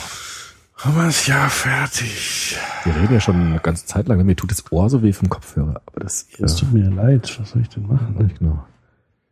Ähm, Vielleicht noch ein Wort zum Konstruktivismus. Mich hat die Ja. Formulierung ein bisschen irritiert. Also Welche? welche Auswirkungen hat der Konstruktivismus auf die Identität oder was er da geschrieben hat, der Kollege? Auf Alltagswelt. Für Alltagswelten, vielleicht sollte man vielleicht nochmal erwähnen, Konstruktivismus ist erstmal eine wissenschaftliche Theorie, die gar nicht den Anspruch hat, Wirklichkeit zu verändern, sondern einfach nur eine Form versucht, angemessen Wirklichkeit zu beschreiben. Das ist erstmal der Konstruktivismus. Also er steht damit in einer Tradition von wissenschaftlichen Theorien, die erstmal nicht versucht zu verändern, sondern versucht, eine angemessene Form der Beschreibung von Wirklichkeit zu liefern. Dass das jetzt nochmal Rückwirkungen hat auf die Wirklichkeit selbst, müsste man dann nochmal voneinander unterscheiden. Also man kann nicht einfach so fragen, welche Auswirkungen hat das, weil das klingt ja so, als ob der Konstruktivismus eine Erfindung wäre, wie so wie die Lokomotive, die dann die Wirklichkeit verändern würde. Und Konstruktivismus hat diesen Anspruch, glaube ich, nicht als Theorie, sondern erstmal eine, eine wissenschaftliche Theorie, wie viele wissenschaftliche Theorien auch. Dem würde ich etwas widersprechen. Ja. Ähm, dem würde ich sogar vehement widersprechen. Weil der Konstruktivismus natürlich ähm, immense Auswirkungen hatte, zum Beispiel auf die äh, Psychotherapie. Okay, gut, ja. So, okay, Watzlawick, systemische Therapie etc. pp. Das sind ja alles Grundgedanken des Konstruktivismus. Also Ja, mal, aber das ist eine angewandte Form. Das Ja, ja natürlich, aber das fragte Form. er sozusagen. Also wie kann ich sozusagen die Theorie des Konstruktivismus Ja, das wäre eine andere Frage. Praktisch aber umsetzen. Gut, aber das wäre eine andere Frage. Er fragt nicht danach. Er fragt, welche ja, Auswirkungen so hat das der Konstruktivismus auf die Wirklichkeit. Auswirkungen auf Alltagswelten. Ja, Ja. aber das wäre sozusagen, wenn du Konstruktivismus als Haltung siehst, so wie ich sie verstehe zum Beispiel. Also du kannst es ja als Erklärungsmodell nehmen, Hm. du kannst es aber auch als Haltung nehmen. Du sagst, diese Erklärung ist für mich schlüssig, habe ich auch diese Haltung. Also wenn ich davon ausgehe, also ich gehe mit Menschen anders um, wenn ich weiß, der, also wenn ich davon ausgehe, dass seine Lebenswirklichkeit eine andere ist als meine, seine Wirklichkeit ist eine andere als meine, Hm. gehe ich ganz anders damit um. Ja, klar. So. Aber Das heißt, es hat ja auch direkte Auswirkungen. ja, Allein dadurch, dass ich die Haltung habe. ja schon. Ja, ja, Ja. gut, okay. Naja, gut. Aber der Konstruktivismus hat jetzt keine, keine direkte politische Agenda oder so drin. Also der will jetzt erstmal nichts. Also der Konstruktivismus, also Heinz Nö, von der Förster ja- will jetzt erstmal Nö. nicht konkret Gesellschaft verändern oder Identitäten verändern. Das Nö. will der, also der Konstruktivismus ist keine Ideologie. Das ist schon sehr wichtig zu unterscheiden. Also der Marxismus zum Beispiel ist eine ganz andere Nummer als der Konstruktivismus, weil er keine politische Agenda implizit hat. Das ist schon wichtig zu sagen. Dass sich indirekt dann doch Wirklichkeit dadurch verändert durch eine andere Perspektive, Genau, ja. ist klar, aber es, hat, es Ja. gibt keine implizite Agenda. Das ist schon Richtig. zu sagen. Die einzige Agenda könnte man tatsächlich wäre. festmachen. Die einzige Agenda tatsächlich, die man festmachen könnte, wäre, das, was wir ganz am Anfang hatten mit Ethik und Moral, ist tatsächlich die Selbstverantwortlichkeit. Also als Konstruktivist nimm, übernimmst du eigentlich selber Verantwortung für das, was geschieht. Ja, gut, okay. Weil du dann wirklich, verstehst du? Ja, okay. Ganz abstrakt könnte man das so sagen, aber Ganz abstrakt könnte man das so sagen. damit steht er ja auch in der ganz, ganz langen Tradition von Philosophien, die das auch formulieren. Seit der Aufklärung versucht man den, das Subjekt als Ja. verantwortlich für seine Handlungen zu stellen. Das aber geht das auch ist auf natürlich eine Kant. ganz andere Nummer als, als im. Mittelalter. Okay. Gut, aber das ist jetzt nicht wirklich eine gesellschaftsformende Kraft des Konstruktivismus, zu sagen, ich bin verantwortlich für meine Handlungen. Das ist jetzt nichts, wo man sagen kann, das ist spezifisch konstruktivistisch und das verändert die Wirklichkeit. Das ist ja eine Agenda, die heute in der Moderne total Mm. infiziert ist. Unser, Naja, ganzes, sagen wir so. unser ganzes Rechtssystem ist ja davon geprägt. Also die gesamte Aufklärung hat genau Ja. diese Agenda ja geprägt. Sagen wir so, ich versuche ja, ich habe zumindest jetzt vor, da ein bisschen mehr zu forschen. Also mich interessiert tatsächlich so die praktische Anwendungsweise des Konstruktivismus. Ich habe ja schon mal einen Vortrag dahingehend gehalten, nämlich Konstruktivismus als Werkzeug. Nämlich, ähm, was passiert denn eigentlich? Also das sind so die Sachen wie Mediation und so weiter und so fort. Haben ja, müssen ja konstruktivistische Grundlagen haben, damit sie funktionieren. Mhm. Ähm, und wo ich mich gerade mit beschäftige, ist das Thema Mimetik. Und zwar Wirkungsweisen von Memen, Nachrichten. Gute Nachrichten, schlechte Nachrichten. Es gibt Nachrichten, die einen lähmen, es gibt Nachrichten, die einen beflügeln, inspirieren. Und das sind Dinge, die du ja bewusst steuern kannst. Ja. Ja, ja. So. Und das ist als Werkzeug, was sozusagen aus dem Konstruktivismus herausgeboren wird. Nämlich zu sagen, es gibt sozusagen Meme, es gibt Muster, die eine Wirklichkeit prägen, also wie ein Programm. Also bin ich auch in der Lage, das Programm umzuschreiben, theoretisch. Was nochmal zwei Schritte sind. Ne? Was zwei Schritte sind. Das Also- eine ist zu erkennen, es ist Programm. Das andere wäre, das Programm zu hacken. Ja, weil du hast von Forschen gesprochen. Also Forschen wäre erstmal zu gucken, was gibt es alles für Konstruktionen und wie funktionieren die und wie sind die aufgebaut und nach welchen Regeln Ja. funktionieren die. Und der zweite Schritt wäre dann, das zu verändern. Aber die Veränderung selbst wäre dann Naja, nochmal die was. Veränderung- Lass mich kurz mal ganz ja. kurz sagen, weil ich mir mit. Forschung schon seit längerer Zeit mich auseinandersetze. Auch konstruktivistische Forschung ganz gut kenne. Das ist wichtig zu unterscheiden, weil es oftmals zusammengemixt wird. Forschen hat erstmal den Anspruch, nicht viel zu verändern. Das ist ganz wichtig. Forscher, die gleich was verändern wollen, sind schlechte Forscher. Ja? Sondern Forscherinnen und Forscher wollen erstmal verstehen, begreifen, erkennen. Und die zweite, der zweite Schritt ist dann eigentlich so eine Art Ingenieurform, nämlich konstruierend dann Techniken zu entwickeln, um Sachen zu verändern. Das muss man schon gut auseinanderhalten. Ja, da würde ich sagen, funktioniert nicht auseinanderzuhalten, weil die Tatsache, dass du forscht und Ergebnisse veröffentlichst, die sozusagen wieder zu Memen werden, veränderst Ja, du in dem Moment die Gesellschaft. Auch, aber das trotzdem also, gibt's einen Unterschied. du forscht im Sinne der Aufklärung, nein, nein, nein, aber so, nee, nee, nee, da in die, hast in du die doch Ecke. vorhin schon gesagt. Ja, also aber allein die trotzdem- Aufklärung ja. hat dazu geführt, dass wir ja, fliegen lernen konnten. Ja, aber das ist noch ein Unterschied. Also, Also das, was die Menschen daraus machen, Ja. ist ja die andere Frage. Genau, das ist eine andere Frage. Genau. Ich verändere immer Wirklichkeit, indem ich lebe und indem ich forsche auch. Aber es, es gibt nochmal einen wirklichen Unterschied, ob ich jetzt Ja, konstruktivistisch forsche oder Sachen erfinde, um die Welt zu verändern. Ja, natürlich. Das ist, das ist nie ganz die rein zu. Grundlage ist ja die Forschung. Ja, aber mir war wichtig zu sagen, forschen heißt nicht Ja, ich intentional ich etwas ja verändern nicht zu gesagt, wollen. dass ich das Gut. wollte. Naja, gut, ich sage, ich, mir ist ja nur wichtig, das zu klären. Genau. Mir geht's darum, ein Bewusstsein zu schaffen, wie Kommunikation, Nachrichten, Medien auf unsere, auf unsere Wirklichkeit Ein. Bewusstsein zu schaffen. Ja, sich das bewusster zu Du willst eine machen. Theorie entwickeln. Ich das klingt will so- Sowas, naja, so was heißt? Es gibt ja mehrere Theorien. Ich will- da einfach ein bisschen forschen. Ja, dann guck dir an, wie es geht, wie es geschieht. Ja. Das ist Forschung. Ja. Aber hör auf, äh, Ideen zu entwickeln, wie man, die, wie man die Welt verändern kann. Das Ich will ja nicht die Welt gut, verändern. weil das klingt so danach. Nein, ich will einfach nur äh, eine grundsätzliche Überlegung anstellen, wie es denn funktionieren könnte. Das ist Forschung, ja. Ja. Das mache ich ja auch, indem ich Leute interviewe und gucke, wie konstruieren die Wirklichkeit und so weiter. Ja. Ohne zu sagen, äh, ich will die jetzt verändern. ich Das tue ich auch ein bisschen schon durchs Interview, aber nicht intentional, indem ich forsche. Das ist schon wichtig. Also das finde ich schon. Also ich glaube schon, dass der wichtige Punkt ist, sich klar zu machen. Und das wäre eine wichtige, ein wichtiger Schritt, um die Welt ein Stück weit, also die Welt verändert sich ja sowieso permanent. Ja, eben. Aber es ist, glaube ich, schon nochmal ein Bewusstsein zu schaffen, die, wie wichtig die Art und Weise ist, wie wir miteinander kommunizieren. Wie wichtig, das sind ja schon Wertungen drin Ja, ohne. Ende. Ja, Forschung ist immer wertend. Aber nicht so stark direkt. Ja, jetzt komm. Ein Bewusstsein zu schaffen, wie wichtig es ist, das ist eigentlich schon eine, das ist ja schon eine politische Agenda, die du formulierst. Dann ist das halt so. gut, aber dann würde ich nicht, aber dann würde ich das nicht Forschung nennen. Sondern? Dann würde ich sagen, du hast eine Idee, die du verbreiten möchtest. Das ist eine Ich Idee. Ja schon erstmal hinterfragen und prüfen. Das ist ja dann schon forschen. Also eine Forschung fängt ja immer mit einer Forschungsfrage an. Genau, du willst was So. rauskriegen. Ja, also. Genau. Und Aber Das ist dann- meine The These, ja. Und dann versuche ich da Belege oder nicht Belege zu Genau, das ist Forschung. Also. Aber nicht ein Bewusstsein zu schaffen, die dann Auswirkungen hat Na, auf. Die Idee ist, es könnte extrem wichtig sein, ein Bewusstsein zu haben, wie wichtig Kommunikation ist. Also es ist ja jetzt nicht Gut. so wie Freud gedacht hat, wie wichtig könnte es sein, in der Vergangenheit zu wählen oder keine Ahnung. Also es muss ja irgendwie einen Antrieb geben, warum man forscht. okay.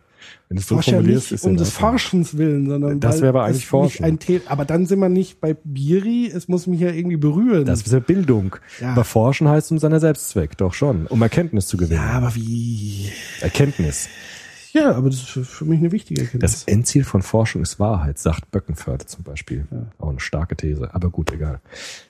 Ist ja okay. Ich forsche bitte. Und Lass mich doch einfach ich bin doch machen. eh dafür, wir Was sollten mal ich will. zusammen was schreiben, zum Beispiel für eine Was Wissenschaft. denn? Ja, zu, zum Beispiel Konstruktivismus bei Bei? interessanten Thema. Ein Was Phänomen zu beschreiben, wo, wo konstruiert wird zum Beispiel. Im Internet oder in Chats oder in Facebook oder so, genau. Das äh, bin ich eh dafür, dass wir zusammen mal sowas machen. Ja, von mir aus. Weißt du, was erforschen? Ich bin ja kein Wissenschaftler. Ja, ich ja schon. Ja, oder Das, ne? so halb wenigstens. Also, ich bin wahrscheinlich einer, der vielleicht schon Wissenschaft, aber viele das gar nicht so sehen. Inklusive dir manchmal. Nein, ich, ich will doch nur sagen, Weil ich den Vorsicht. Konventionen der Nein. altehrwürdigen So ein Quatsch. Das, das ist mir doch egal. Mir geht's nur darum, wirklich zu gucken, weil die Grenzlinie ist oftmals zu dünn, zu sagen, ist es ein Forschungsprogramm oder ist es schon eine politische Agenda? Ist es schon eine Ideologie, die ich umsetzen will? Habe ich schon eine, Ideologie? dass ich die Welt verändern will, dass ich die Welt verbessern denn die will? Ver- Welt nicht verändern oder verbessern. Ich will erstmal überhaupt nicht, ich will wüsste, das nicht? ich will das nicht. Ich wüsste auch gar nicht wie. Ich wüsste jetzt nicht, wie ich die Welt durch meine Forschung verbessern sollte. Das wüsste ich jetzt wirklich Verbessern ist Oder- mir jetzt auch zu. nicht. Eben. Und ich Klar. meine ja nur, dass diese Linie oftmals ist fließend ist, klar, man muss alles, aufpassen. was man tut, verändert doch die Dinge. Natürlich, aber nicht, man eigentlich forschen Forscherinnen und Forscher nicht, um direkt jetzt die Welt zu verbessern. Das gibt es dann schon in der angewandten Forschung. Krebsforschung, Ja, aber ja, natürlich, das sind aber schon wieder ingenieurhafte Anwendungen von Forschung. soziologische Gewaltforschung. Ja, aber ich will erstmal nicht viel verändern. Ich will erstmal verstehen, wie es ist. Das ist erstmal Forschung. Ja, aber ich glaube schon, dass die Intention ist, problemorientiert Lösungen zu entwickeln und dazu muss ich halt erstmal eine Grundlage schaffen und dazu muss ich forschen. ja, gut, okay, wenn du es so formulierst, ist in Ordnung. Mir mir ist nur wichtig, also nicht zu schnell. sicherlich Forschung um des Forschungs willen, Ja, aber es gibt verstehst nicht, was ich meine. Also nicht Nee, zu schnell. Also nicht. wirklich nicht einfach nicht zu schnell zu sein, indem man sagt, man hat jetzt ein Forschungsprogramm und gleich schon daran zu denken, wie könnte ich das jetzt verwenden für eine Veränderung. Also ich glaube, wenn man das zu schnell macht, dann ist die das kann Gefahr. ja sein, dass du das so siehst. Ja, und das aber erlebe heißt ich ja auch nicht, oft. dass es so ist. Äh, Doch, aber ich erlebe das schon oft so, dass ja, Menschen trotzdem fasziniert sind von der Theorie Ja, und gleich überlegen, wie können sie damit Ja, was verändern. Das ist gefährlich. Ja, das ist nicht ungefährlich. Ja. Das meine ich ja nur damit. Ja, was Mehr ist schon nicht sagen. gefährlich und was ist schon Oh Gott, lass mich doch diesen Punkt bitte Ich machen. lass es doch, ist doch okay. lass mich forschen Ja, bitte. und machen und tun und ich lass dir deine Meinung. Könnte vielleicht bei dem Klavierbild bleiben. Welchen Klavierbild? Ich kann doch gucken, wie ein Klavier funktioniert. Ich mache es auf, ich schaue mir die Seiten an. Aber ich bin Ich eher der lerne- Hacker-Typ. Du willst gleich das Klavier verbessern. Ja. Du willst gleich das Durchschneiden, Ja. die Seiten neu ja, zusammenmischen. und dazu da, muss ich ge das Klavier verstehen. da gehört dir auf die Finger gehauen. Du sollst erstmal, weil erstmal gucken sollst, wie das funktioniert. Ja, mach ich doch. Ja, aber das geht oftmals viel zu schnell, dass die Leute gleich was verbessern wollen, in Anführungsstrichen, obwohl sie noch gar nicht verstanden haben, wie es ja, funktioniert. aber die Voraussetzung ist doch, dass ich es verstehe. Ja, aber die Und Voraussetzungen ist sind oftmals gleich. viel zu wenig. Kongruent. Aber der Schwerpunkt liegt meistens auf dem Verändern Ja, oftmals aber und nicht im Verstehen. forschen die Leute nicht gründlich genug. so ist es, sag ich ja. Aber der Das ist ja mein Schritt Punkt. ist doch der gleiche. Aber er kommt oftmals viel zu schnell und viel zu wird intentional. vielleicht nicht schnell beendet, aber dann wird es auch nicht verbessert, weil halt nicht Ja, grundsätzlich verschlechtert genug. oftmals. Ja, dann hat derjenige aber das Klavier nicht verstanden. Genau, das meine ich doch. Ja, ist doch in Ordnung. Aber lass mir doch die Intention, das Bitte. Klavier zu verbessern. Na, pff, ich würde erstmal, dass du es verstehst und erstmal ein bisschen spielen ist doch die. Voraussetzung, wenn ich es verbessern will, dass ich es erstmal verstehe. Verstehst du? Ja. Aber das ist doch das Hacker-Prinzip. Ich will tatsächlich hacken. Was willst denn du hacken? Mach Weiß mir ein bisschen. Angst, wenn du jetzt anfängst zu hacken. Meme hacken. Oh, du lieber Gott. Liebe Gott. Ja, gut. Meme werden permanent gehackt. Ja. Mhm. Ja, okay, Natürlich. Hack halt. Ja, Dogmen werden aufgebrochen. Oder nicht? Ja, schon, aber Also, ja, ist okay. was denn? Nix. Also bitte. Ist ja gut. Was gab's denn So. noch dieses Jahr? Noch einen letzten Punkt. Ist da irgendwas Lustiges? Jawohl. Grimme-Preis haben wir gewonnen. Vielleicht Ja. da nochmal zum Das haben Schluss. wir doch schon erwähnt. Ja? Man kann es nicht oft genug erwähnen. Ich weiß nicht. Mir ist das jetzt. Schon so weit weg, War schön. was? Ja, es ist weit weg. Weit weg, ja. Mhm. Ich bin da auch eher immer so. Ja, Hm. mir ist das auch ein bisschen, Wie? weiß nicht. Egal? Nee, nicht egal. Unangenehm. Unangenehm. Wieso das denn? Weil ich irgendwie so, in meiner Lebenswirklichkeit bin ich so eher zu Bescheidenheit. Ach Gott, jetzt hör doch mal auf. Was? Nein, Ja. ich sag das Mir ist das überall. unangenehm. Und unangenehm. Warum musst du nicht unangenehm sein? Was heißt unangenehm? Es ist halt so ein Hausierer da nicht so. gerne. Ich schon. Nein, ich Also zum nicht, Teil dann schon auch. Also ich bin so da zerrissen einfach.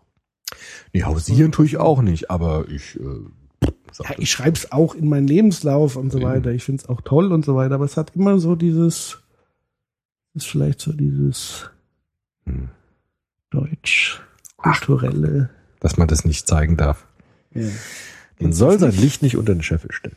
ja, aber Nein, aber doch, wie es ist. es war natürlich eine tolle Erfahrung. definitiv. die Party Es war super. Ein, es war ein, ein Höhepunkt des Jahres. Auf jeden definitiv. Fall. Für den Soziopod das Höhepunkt. Der Höhepunkt. Definitiv eine absolute ähm, Wertschätzung. Richtig. Auf jeden Fall. Mir ist ja echt ein bisschen peinlich, wenn ich das Video nochmal angucke von der Preisverleihung. Dämlich ich mich da anstelle. Kann man das nicht löschen? Kann man das nicht irgendwie rausnehmen? Aber das Schöne ist, dass du jetzt nochmal darauf hinweist, Ja, genau, dass die Leute, super. die es nicht gesehen haben, Ach sich jetzt nochmal angucken. Bitte nicht so ernst nehmen. Das ist Meme-Hacking. Hm. Ist übrigens auch interessant, äh, das ist nämlich das, was Heinz von Förster zum Beispiel sagt. Ähm, wenn jemand sagt, äh, der, der König muss sterben, spricht er trotzdem vom König. Ja. Das ist jetzt so ungefähr der Effekt, den du jetzt sozusagen Hm. Ja. hattest. Ja klar, man macht ihn wichtig dadurch auch, Genau. wenn man sagt, er du muss sterben. jetzt, ja. ich muss das löschen, weil Oh. Ja, jetzt stimmt. gucken es alle. Ach Quatsch, keiner guckt das. Nee, was, Interessiert du warst halt die einfach Leute nicht. überwältigt. Ja, Du überfordert. warst halt sprachlos. Zum ersten Mal habe ich dich in meinem Leben, kennen uns halt schon sehr lange, sehr sprachlos gesehen. Ja, genau. Nee, aber war doch charmant. Ich fand's wirklich dämlich. Aber äh, viele sagen mir auch, sei charmant. Ist auch egal. Ich, ich fand's rückblickend, fand ich's toll. Also es war eine tolle Erfahrung. Und ähm, ja. Gut. Ne? Wie wir noch geht's was, weiter? noch was vergessen? 2014? Was haben wir noch vergessen? Gibt's noch was? Äh, Gut, Lampedusa, die ganze Flüchtlingsproblematik, das kann man nicht viel zu sagen. Also äh, da, fliegt uns halt alles um die Ohren jetzt. genau. Also um Gottes Willen. Ist halt so. Also Da müssen wir nochmal eine eigene Folge zu machen, glaube ich. Das ist äh, definitiv. auch Frage nach Humanität und nach ähm, Menschenrechten. Wir können mal eine Folge über Menschenrechte Das machen. wäre ganz vielleicht. Ja. Da können wir das vielleicht auch mal aufgreifen. Was sind eigentlich Menschenrechte? Wo kommen die her? Wie begründen die sich eigentlich? Wie kann man sie heute begründen? Das wäre doch vielleicht ein interessanter. Aber auch das ist ja wieder so ein Lebenswirklichkeitspunkt. Also auch genau das ist sozusagen die, die Nachwehen dieser ganzen gut, schlecht, arm, reich Geschichte. Also wir haben jetzt den, der Schutzwall bröckelt. Wir haben immense Krisen in den Nachbarländern. Leuten, denen es echt dreckig geht. Und der wichtige Punkt ist, dass wir uns als, als gut, gut gehende Menschen, die in den Genuss kommen können von Freiheiten, auch wenn wir immer wieder darauf schimpfen auf unseren Staat und auch Ja, ja. ganz Überwachungskacke. Ja, Aber relativ zu den Leuten geht's Ja. uns verdammt gut. auf jeden Fall, natürlich. Und wenn wir uns nur eine Sekunde in die Menschen hineinversetzen, also angenommen, wir wären jetzt in einem Land, wo Mhm. dieser Krieg ausbricht, wir würden nichts Klar. anderes tun. Und da geht's nicht darum, dass die hierher kommen, um wie die Made im Speck zu Ach, leben, Quatsch. sondern einfach Das Leben, und Überleben geht's. Ne? die, ähm, ja, die rennen um ihr Leben. Auf jeden Fall. Und alle, die sozusagen dagegen sich stellen, sind für mich Unmenschen. Ja, wobei man natürlich auch dann die, die langfristige Perspektive sehen muss. Ne? Also wie kann man diesen Menschen langfristig helfen und wie kann man diese Staaten Es geht aber jetzt, so. Es geht nicht jetzt um die um langfristig, sondern es geht jetzt um kurzfristig. Ja, und langfristig kann man dann sprechen, wenn das Land stabilisiert ist, wo die Leute herkommen. Ja. Es Also geht jetzt, um konkrete Menschen, die Menschen da ankommen. zu helfen. Die, das passt ja wieder wunderbar zu Weihnachten und das passt auch wunderbar zu diesen kirchlichen kognitiven Dissonanz, die ich so manchmal empfinde. Mhm. Also die braven Christen, die irgendwie im Gottesdienst sagen und dann trotzdem das Brot ist voll brüllen. Gerade aus CSU, gibt aber auch viele- CDU-Kreisen, Ja, okay, aber die sich gibt- christlich Ach, jetzt hör doch auf. nennen. Ist doch wahr. Aber es gibt ganz viele, äh, die ganzen Natürlich. Flüchtlingswerke, Fand die ich auch. kirchlichen. Ich war jetzt übrigens auch in der Kirche an Weihnachten. also, Krippenspiel und so. ja, mit deinen Kindern halt. Klar. Und da fand ich es gut, dass ähm, tatsächlich der Pfarrer auch das Thema Flüchtlinge zum Thema gemacht hat. Die ganzen Fl Flüchtlingshilfswerke von Caritas, von der Diakonie, die, Ja, also die ich machen sehr ja viel. nicht, das dass muss man die mal die Kirche im alle schlecht sind, weil ich spreche Nur weil die CSU-Politiker ja, irgendwie blöde Sprüche machen. Ja, aber ich spreche mit denen, die sozusagen das Fähnchen christlich sich anhängen. Ja, gut, aber Die sollten sich einfach mal zurückbesinnen auf ihre Werte, die sie sich in ihrem Namen gegeben haben. Ich sage jetzt nicht, dass Christen nicht christlich an. Aber klarstellen. Er weiß, was ich meine. ich weiß, was du meinst. Okay. Also in diesem Sinne, kurzfristig muss geholfen werden. Ähm, und es bringt da überhaupt nicht irgendwie. Also, was soll das? Klar. Ja, weil es sind konkrete Menschen. Und jetzt aber die Abwehrreaktion kann ich auch verstehen, weil es natürlich die Angst ist. Geht uns dann schlechter, wir werden überrollt, wie wo. Das ist natürlich Unsinn. Gut. Ja, Noch was? Nö, oder? wobei ich halt auch diese in Afrika, in diesen mit zentralafrikanischen Ländern verstehe ich halt einfach auch nicht, warum die ihre Konflikte nicht irgendwie mal beisetzen können. Also das geht so Chaos lange und ist so mit diesen Clans und es ist ständig Krieg. Also es ist einfach, es ist wirklich zum Verzweifeln. Du hast halt permanentes Chaos. Und ständig massive Macht- und Du hast Gewaltansprüche halt kein. Gewaltmonopol. Ja. Aber warum schafft man es nicht, das dort zu machen? Ich verstehe es einfach nicht. Gewaltmonopol. Mhm. Kim Jong-un. Ui. Tja, Diktator auf Praktikum. Ja, super. Ja, warum schafft man es nicht? Also es ist wirklich ein Armut, Armut, klar.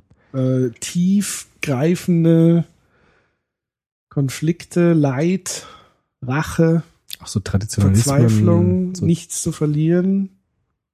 aber diese Clans auch, diese, diese verrückten Machtfäden unter diesen halt- Clans. Du ist kannst halt so diese irre. Fäden halt nicht mehr auflösen. Also du müsstest da einen verdammt guten Mediator haben. Um Ja. das zu lösen. Allerdings. Aber das scheitert seit, seit Jahrzehnten. Ja, du Scheitert bräuchtest tatsächlich so Figuren wie Nelson Mandela. Mandela. Ja, ungefähr. Wobei die Lage in Südafrika auch nicht immer nur rosig ist. Aber es Nein, gibt zumindest nicht. nicht mehr diese massiven Bürgerkriege wie jetzt in im Kongo oder so, wo es einfach äh, nicht aufhört. Es hört einfach nicht auf mit dieser mit dieser schrecklichen Gewalt. Das ist halt einfach eine Spirale, die Wahnsinn. durchbrochen werden muss. Also, oder umgekehrt werden muss. Ja. Punkt. Ja, was gibt's noch? Kate hat ein Baby. Glückwunsch. Super. Ist toll. Wahl. Ja. Gut, da kann man jetzt noch nicht viel zu sagen. FDP. Mehltau. Zur FDP habe ich ja schon gesagt, beim Brüderle war für mich das Entscheidende. Ja. Das hat's auf den Punkt gebracht. Ich mache mir tatsächlich ein bisschen Sorgen um ähm, Die Piraten zum Beispiel, pff, abgekackt. abgekackt, auch nicht mehr viel im Diskurs anscheinend. Die sind halt aus den Medien, aus den Medien, aus dem Sinn. Das ist Ja. leider das Problem. Aber vielleicht lag es auch an der Programmatik, oder? Vielleicht konnten sie sich wirklich nicht Mhm. zusammenraufen für eine anständige Programmatik, oder? Also, das war schon verblüffend, dass sie so schnell jetzt wieder weg waren. Die Pro Die sind ja untergegangen. Programmatik war im Prinzip gut, aber sie braucht halt einfach viel zu viel Zeit. Und Zeit ist das, was Medien nicht haben. Was das Medien, aber auch der Politikablauf Naja, wahrscheinlich nicht. Ab wann waren die Piraten kein Thema mehr, seitdem sie nicht mehr in den Medien vorkamen? Also Medien ist halt einfach Prägung von Wirklichkeit. Ja, schon. Aber liegt es nicht auch ein bisschen an den Piraten selbst? Das wäre jetzt so eine äußere, aber Ähm, jein.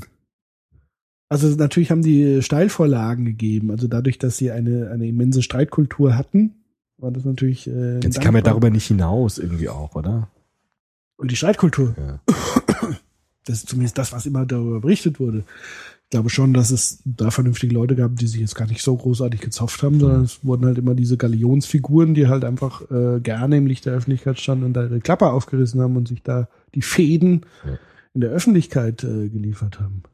Und das wurde halt dann so thematisiert und sozusagen der Ansatz war ja sozusagen Politik von null auf neu mit der Basis zu entwickeln. Mhm. Und das braucht halt einfach Zeit. Und die Medien haben aber den Druck aufgebaut, sagt uns doch, was ihr für Themen habt, was habt ihr für Lösungen, bla bla bla, Konzepte etc. Ähm, das, was andere Parteien auch nicht haben, aber sie zumindest verkaufen können. Hm. Und Das Ja. konnten sie halt nicht, weil sie es auch bewusst zum Teil nicht wollten. Hm. Weil sie gesagt haben, nein, darüber müssen wir nachdenken. Und dieser Punkt, darüber müssen wir nachdenken, war halt irgendwann dann nicht mehr interessant genug oder dann wurde es halt blöd, weil irgendwann hast du zumindest das Gefühl, du brauchst Lösungen in der Politik, auch wenn die Sache normalerweise anders aussieht in der Realität. Weil die Forderung, wir brauchen eine Maut, ist ja auch kein Konzept dahinter, sondern einfach mal eine Forderung. Ja? Ja, also die eine Maut Lösung. kommt. Ja, die Maut kommt. Maut Und kommt. Geht. Jawohl. Ja, SPD, äh, gut, ich auch gut jetzt über Partei, ja, was komm, Ich finde Politik so langweilig wie jetzt. ja, ich finde Politik nicht langweilig. Ich finde nur jetzt über die große Koalition kann man nicht viel sagen, glaube ich, weil man muss erstmal gucken, was jetzt passiert. Also das ist jetzt, pff, muss man jetzt mal schauen. Ich meine, der Internetminister, Dö, äh, wie heißt der? Dobrindt, Dobrindt, Ja. der CSU-Typ. Ja. Das ist natürlich jetzt eine wichtige Figur für dich. Für mich. Jo. Ja, als, Weil? als Digital Native und so ist das doch. Das ist so, da hätten sie auch irgendwie, weiß ich nicht, Maskottchen aus dem Baumarkt als. Das ist so völlig un uninteressant für Schön. mich. Aber es gibt zumindest mal einen Internetminister. Ja, super. Der was macht. Keine Ahnung, was der eben. macht. Also es ist Tja. das einzig Gute ist tatsächlich, dass es diese, diese, diesen, diesen Ausschuss gibt, glaube ich. So ein Ausschuss. Für Netz. Ah ja, ja, genau. Mhm. Ähm, das ist wirklich ein Fortschritt, aber Minister ist doch scheißegal. Das ist ja, das ist ja nur. Frau von der Leyen bei der Bundeswehr. Ja, Vor der würde ich salutieren, du, das glaubst du. tja, strenge. Strenge Uschi. Mal schauen. mal gucken. Ja, das wird Ja. sicherlich auch für einige Bewegung sorgen. Ähm, Ja, Aufschreiartiger Natur. mehr oder weniger. Wahrscheinlich. Naja, da ist, da ist schon noch mal, war ja schon noch mal so ein bisschen Thema. Ja. Ob jetzt die Frau wirklich der oberste Befehlshaber. Gut, äh, Gegenfrage, warum nicht, ne? Ich meine, das ist ja, Ja, ja. sehr absurd. Ja, aber es ist halt interessant, dass das Dass der Diskurs kommt. auffühlt. Ja. Genau. Ein bisschen Bewegung da reinkommt. Ja, also äh, die Zuhörer merken, wir sind vollkommen Wir sind, lückenhaft. glaube ich, äh, am Ende. Wir schwafeln uns Wir schwafeln uns- von einem Thema zum anderen. Aber wir können ja auf die Ergänzungen unserer Zuhörerinnen und Zuhörer hoffen, die all die Themen behandeln, die wir jetzt ausgelassen haben.